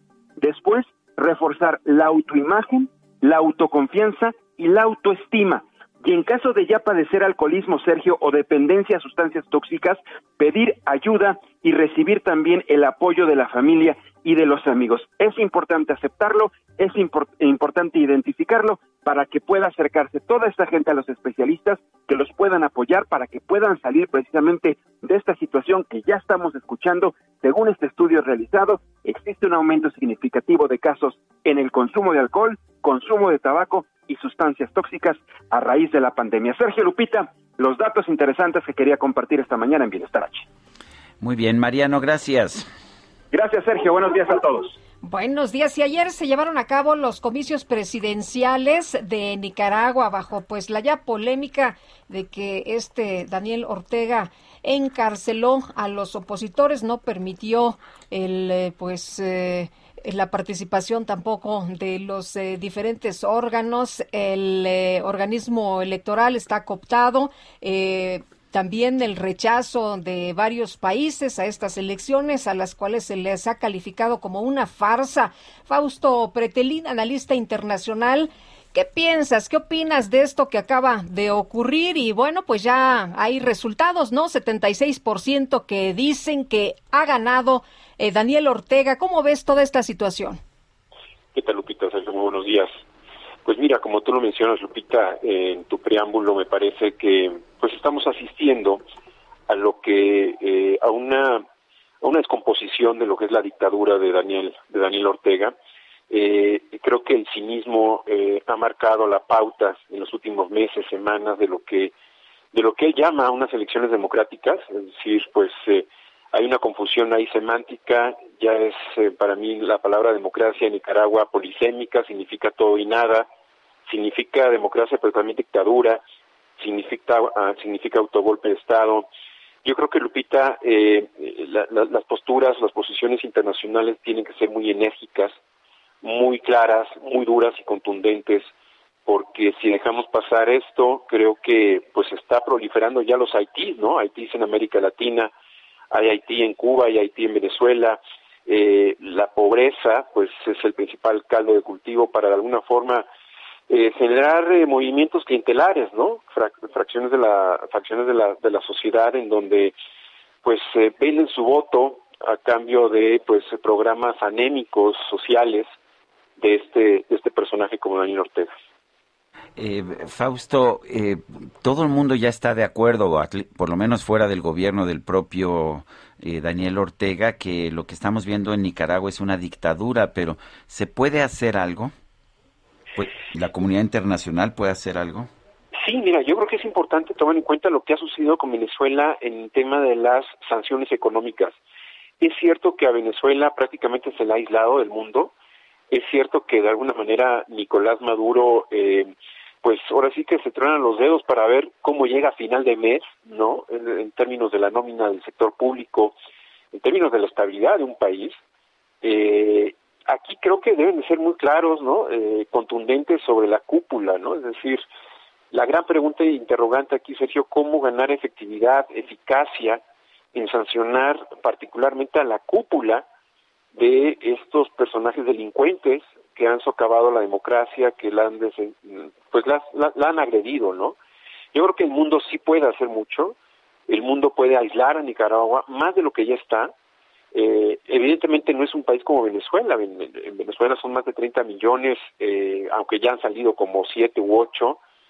En Nicaragua pues eh, rondarán los 6 millones de habitantes, es un país pequeño, pero eh, creo que en términos geopolíticos nuevamente hemos visto, pues desde las críticas provenientes de Washington hasta los aplausos de Caracas o de, de Moscú o de, de, Pekín, ¿no? Creo que eh, ahí también se juega mucho la parte geopolítica, eh, hasta dónde aguantar, ¿no? Es la gran pregunta. Hubo organismos observadores internacionales, aunque sí hubo algunos grupos, ¿no? Eh, veía yo ayer en redes sociales un grupo de mexicanos que estuvo por allá y que, bueno, pues han aplaudido esta, esta jornada electoral. ¿Cómo ves tú, Fausto, la posición de México ante esto que está ocurriendo allá en Nicaragua? Mira, Lupita, eh, estos grupos me parece que hacen, como dice la Fundación Carter, hacen turismo electoral, ¿no? Eh, Creo que ondear la bandera del Frente Sandinista del siglo pasado es, es una broma macabra porque al mismo tiempo se está queriendo o intentar dar eh, empatía eh, cuando en realidad eh, sabemos todos que es una desgracia lo que ocurre en esos países, no particularmente en Nicaragua. Entonces, pues estos grupos yo les diría que, que se queden a vivir un rato por allá para que conozcan cuál es la realidad del país, porque es muy muy bonito y muy folclórico estar ondeando banderas. Y, el tema del, gobierno, Lupita, pues me preocupa. Yo al menos hasta este momento no conozco alguna declaración, eh, no sé si ya existió, pero creo que eh, tendríamos que seguir la pauta de lo que ya dijo el presidente de Costa Rica, de lo que dijo el propio presidente de Estados Unidos o inclusive la Unión Europea desde la semana pasada. Eh, si queremos no perder altura de miras en función de lo que es un Estado democrático, en donde haya tres poderes independientes. Si no, si no queremos de alguna manera aspirar a ese tipo de dictaduras, tendríamos que ser muy claros y contundentes y sobre todo el gobierno del presidente López Obrador que sí ha simpatizado con gente que, que sabemos todos todos que es que son traidores de la democracia como Evo Morales no que se presenta como un un gran estadista pero en realidad pues es un violador de la democracia. Él mismo participó en unas elecciones que ya la gente ya no lo quería ver en las boletas. Entonces sí deberíamos o debería el, gobierno de México tener sensibilidad en términos democráticos y, y ser empatía con este tipo de personajes, porque no quisiéramos, al menos yo en lo personal, vivir en un régimen totalmente eh, dictatorial como lo es eh, Nicaragua. Muy bien, pues eh, Fausto, muchas gracias por platicar con nosotros esta mañana. Muy buenos días. Buenos días, Hasta luego, Fausto Pretelín, analista internacional. Son las 9.45. La comida chatarra y las bebidas azucaradas no deben volver a las escuelas. Ahí niñas y niños consumían tal exceso de calorías que aumentaba su riesgo de sobrepeso y obesidad. Además, el consumo de estos productos provoca procesos inflamatorios, los cuales debilitan el sistema inmune frente a virus y bacterias. Es urgente que saquen ya la comida chatarra y bebidas azucaradas de las escuelas. Nuestros, niños, son primero. Alianza por la Salud Alimentaria no puede engendrar sino más sangre derramada. ¿Quién soy? ¿El guarda de mi hermano? ¿O aquel a quien adiestraron para aceptar la muerte de los demás, no la propia muerte? ¿A nombre de qué puedo condenar a muerte a otros por lo que son o piensan? Pero ¿cómo dejar impunes la tortura, el genocidio, y el matar de hambre. No quiero nada para mí, solo anhelo lo posible imposible, un mundo sin víctimas. ¿Cómo lograrlo? No está en mi poder. Escapa a mi pequeñez.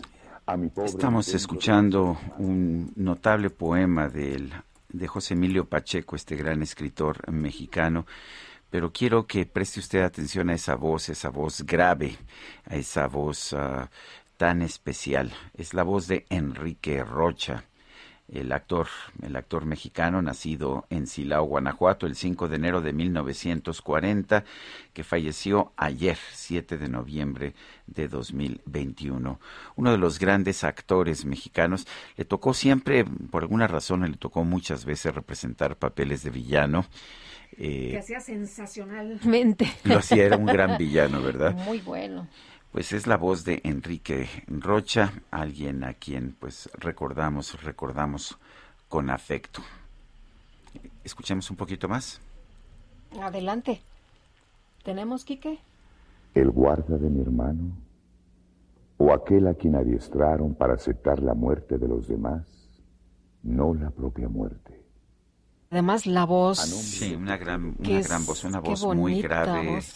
que además él sabía modular perfectamente bien, la proyectaba, me tocó verlo, no solamente en cine o en televisión, sino en teatro, y bueno, era maravilloso. Descanse en paz. Oye, y en otras cosas que se nos hace morenista Manuel Espino, em, quiere ser candidato al gobierno de Durango y entonces pues era panista, después renunció y ahora se hace morenista Manuel Espino, acusado de ser ultraderecha, acusado de pertenecer al Yunque, expresidente de Acción Nacional. Y resulta que pues bueno, ahora ahora ya eh, se va a Morena como pues es- anda buscando la candidatura para participar en las próximas elecciones Bueno, allá ya- en Durango. Ya estaba, ya estaba de hecho en Morena y renunció al puesto que tenía Pero el ya se gobierno afilió, federal. ya se afilió. Bueno, eh, también falleció ayer y vale la pena señalarlo Ricardo Nudelman, uno, pues uno de los grandes libreros de nuestro país, participó en el proyecto de Gandhi durante mucho tiempo. Eh, también descansa en paz, nacido en Argentina, exiliado en México, Ricardo Nudelman, uno de los personajes más característicos, más distintivos del medio librero mexicano. Son las nueve con cuarenta y nueve. Llegó el Festival del Ahorro Soriana. Aprovecha que toda la juguetería de importación Soriana está al 50% de descuento y hasta 12 meses sin intereses. Soriana, la de todos los mexicanos. A noviembre 8, aplican restricciones. Válido en Hiper.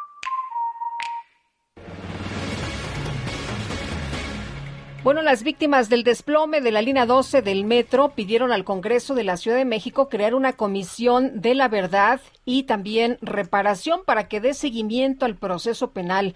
Vamos a escuchar a Cintia Stettin que nos tiene todos los detalles. Hola Cintia, bueno, eh, Cintia, buenos días. ¿Qué tal? Muy buenos días, Sergio. Buenos días, Lupita. Buenos días al auditorio. Pues así como lo comentan, las víctimas del desplome, del desplome de la línea 12 del metro pidieron a los legisladores del Congreso de la Ciudad de México aprobar y crear una comisión de verdad y reparación para que dé seguimiento al proceso penal y de reparación del daño que lleva a cabo la Fiscalía General de Justicia y la Comisión Ejecutiva de Atención a Víctimas. Comentarles que en conferencia de prensa encabezada por el coordinador de la Asociación Ciudadana, Royce Torres, y el panista Federico Dorin, familiares de las víctimas señalaron que solo han recibido entre 10 mil y 20 mil pesos. Por su parte, el legislador panista Dorin, Federico Dorin, reprodujo que la jefa de gobierno Claudia Sheinbaum sigue ignorando a las víctimas de la línea 12 y trata de comprar su silencio con dinero del seguro.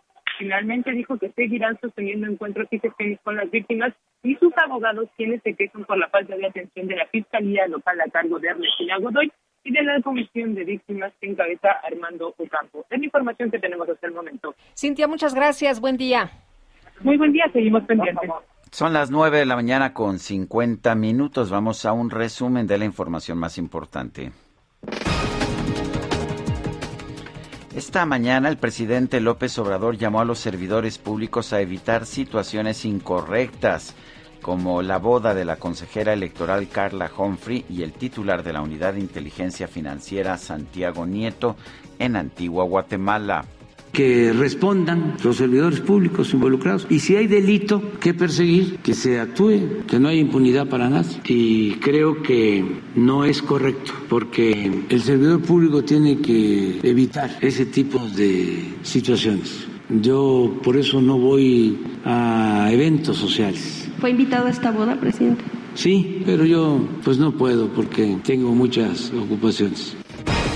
Bueno, y por otro lado, el presidente López Obrador señaló que el ex candidato presidencial Ricardo Anaya debe regresar a México para aclarar su situación jurídica ante las acusaciones en su contra por el caso Odebrecht.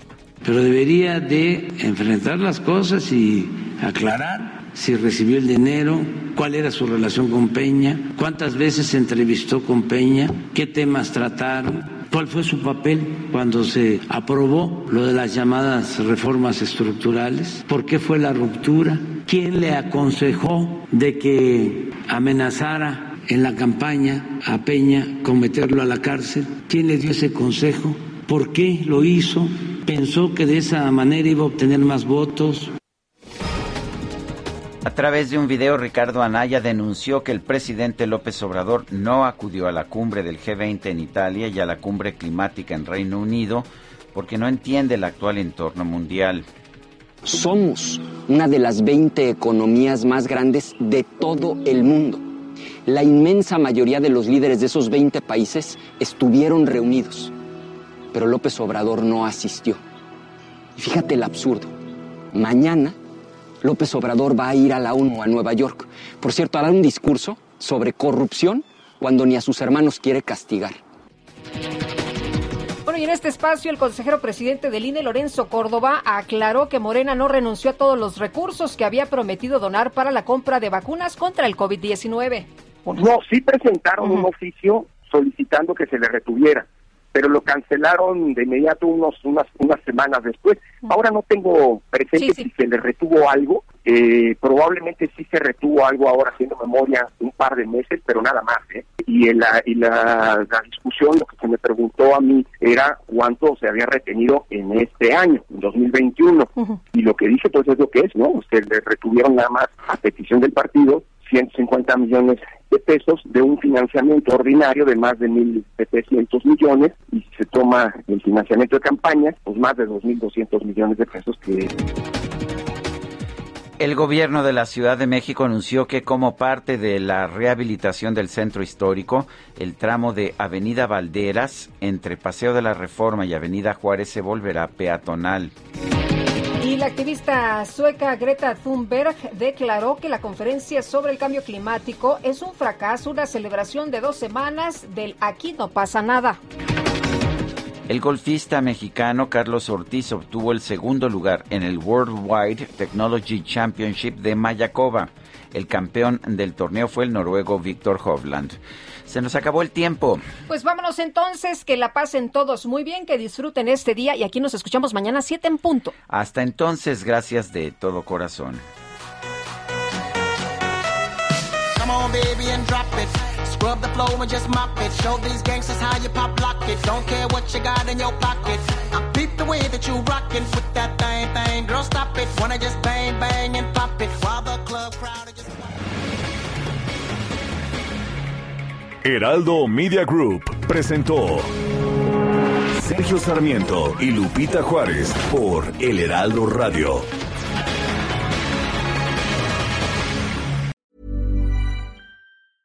Even when we're on a budget, we still deserve nice things. Quince is a place to scoop up stunning high-end goods for 50 to 80% less than similar brands. They have buttery soft cashmere sweaters starting at $50, luxurious Italian leather bags, and so much more. Plus, Quince only works with factories that use safe, ethical, and responsible manufacturing. Get the high-end goods you'll love without the high price tag with Quince. Go to quince.com/style for free shipping and 365-day returns.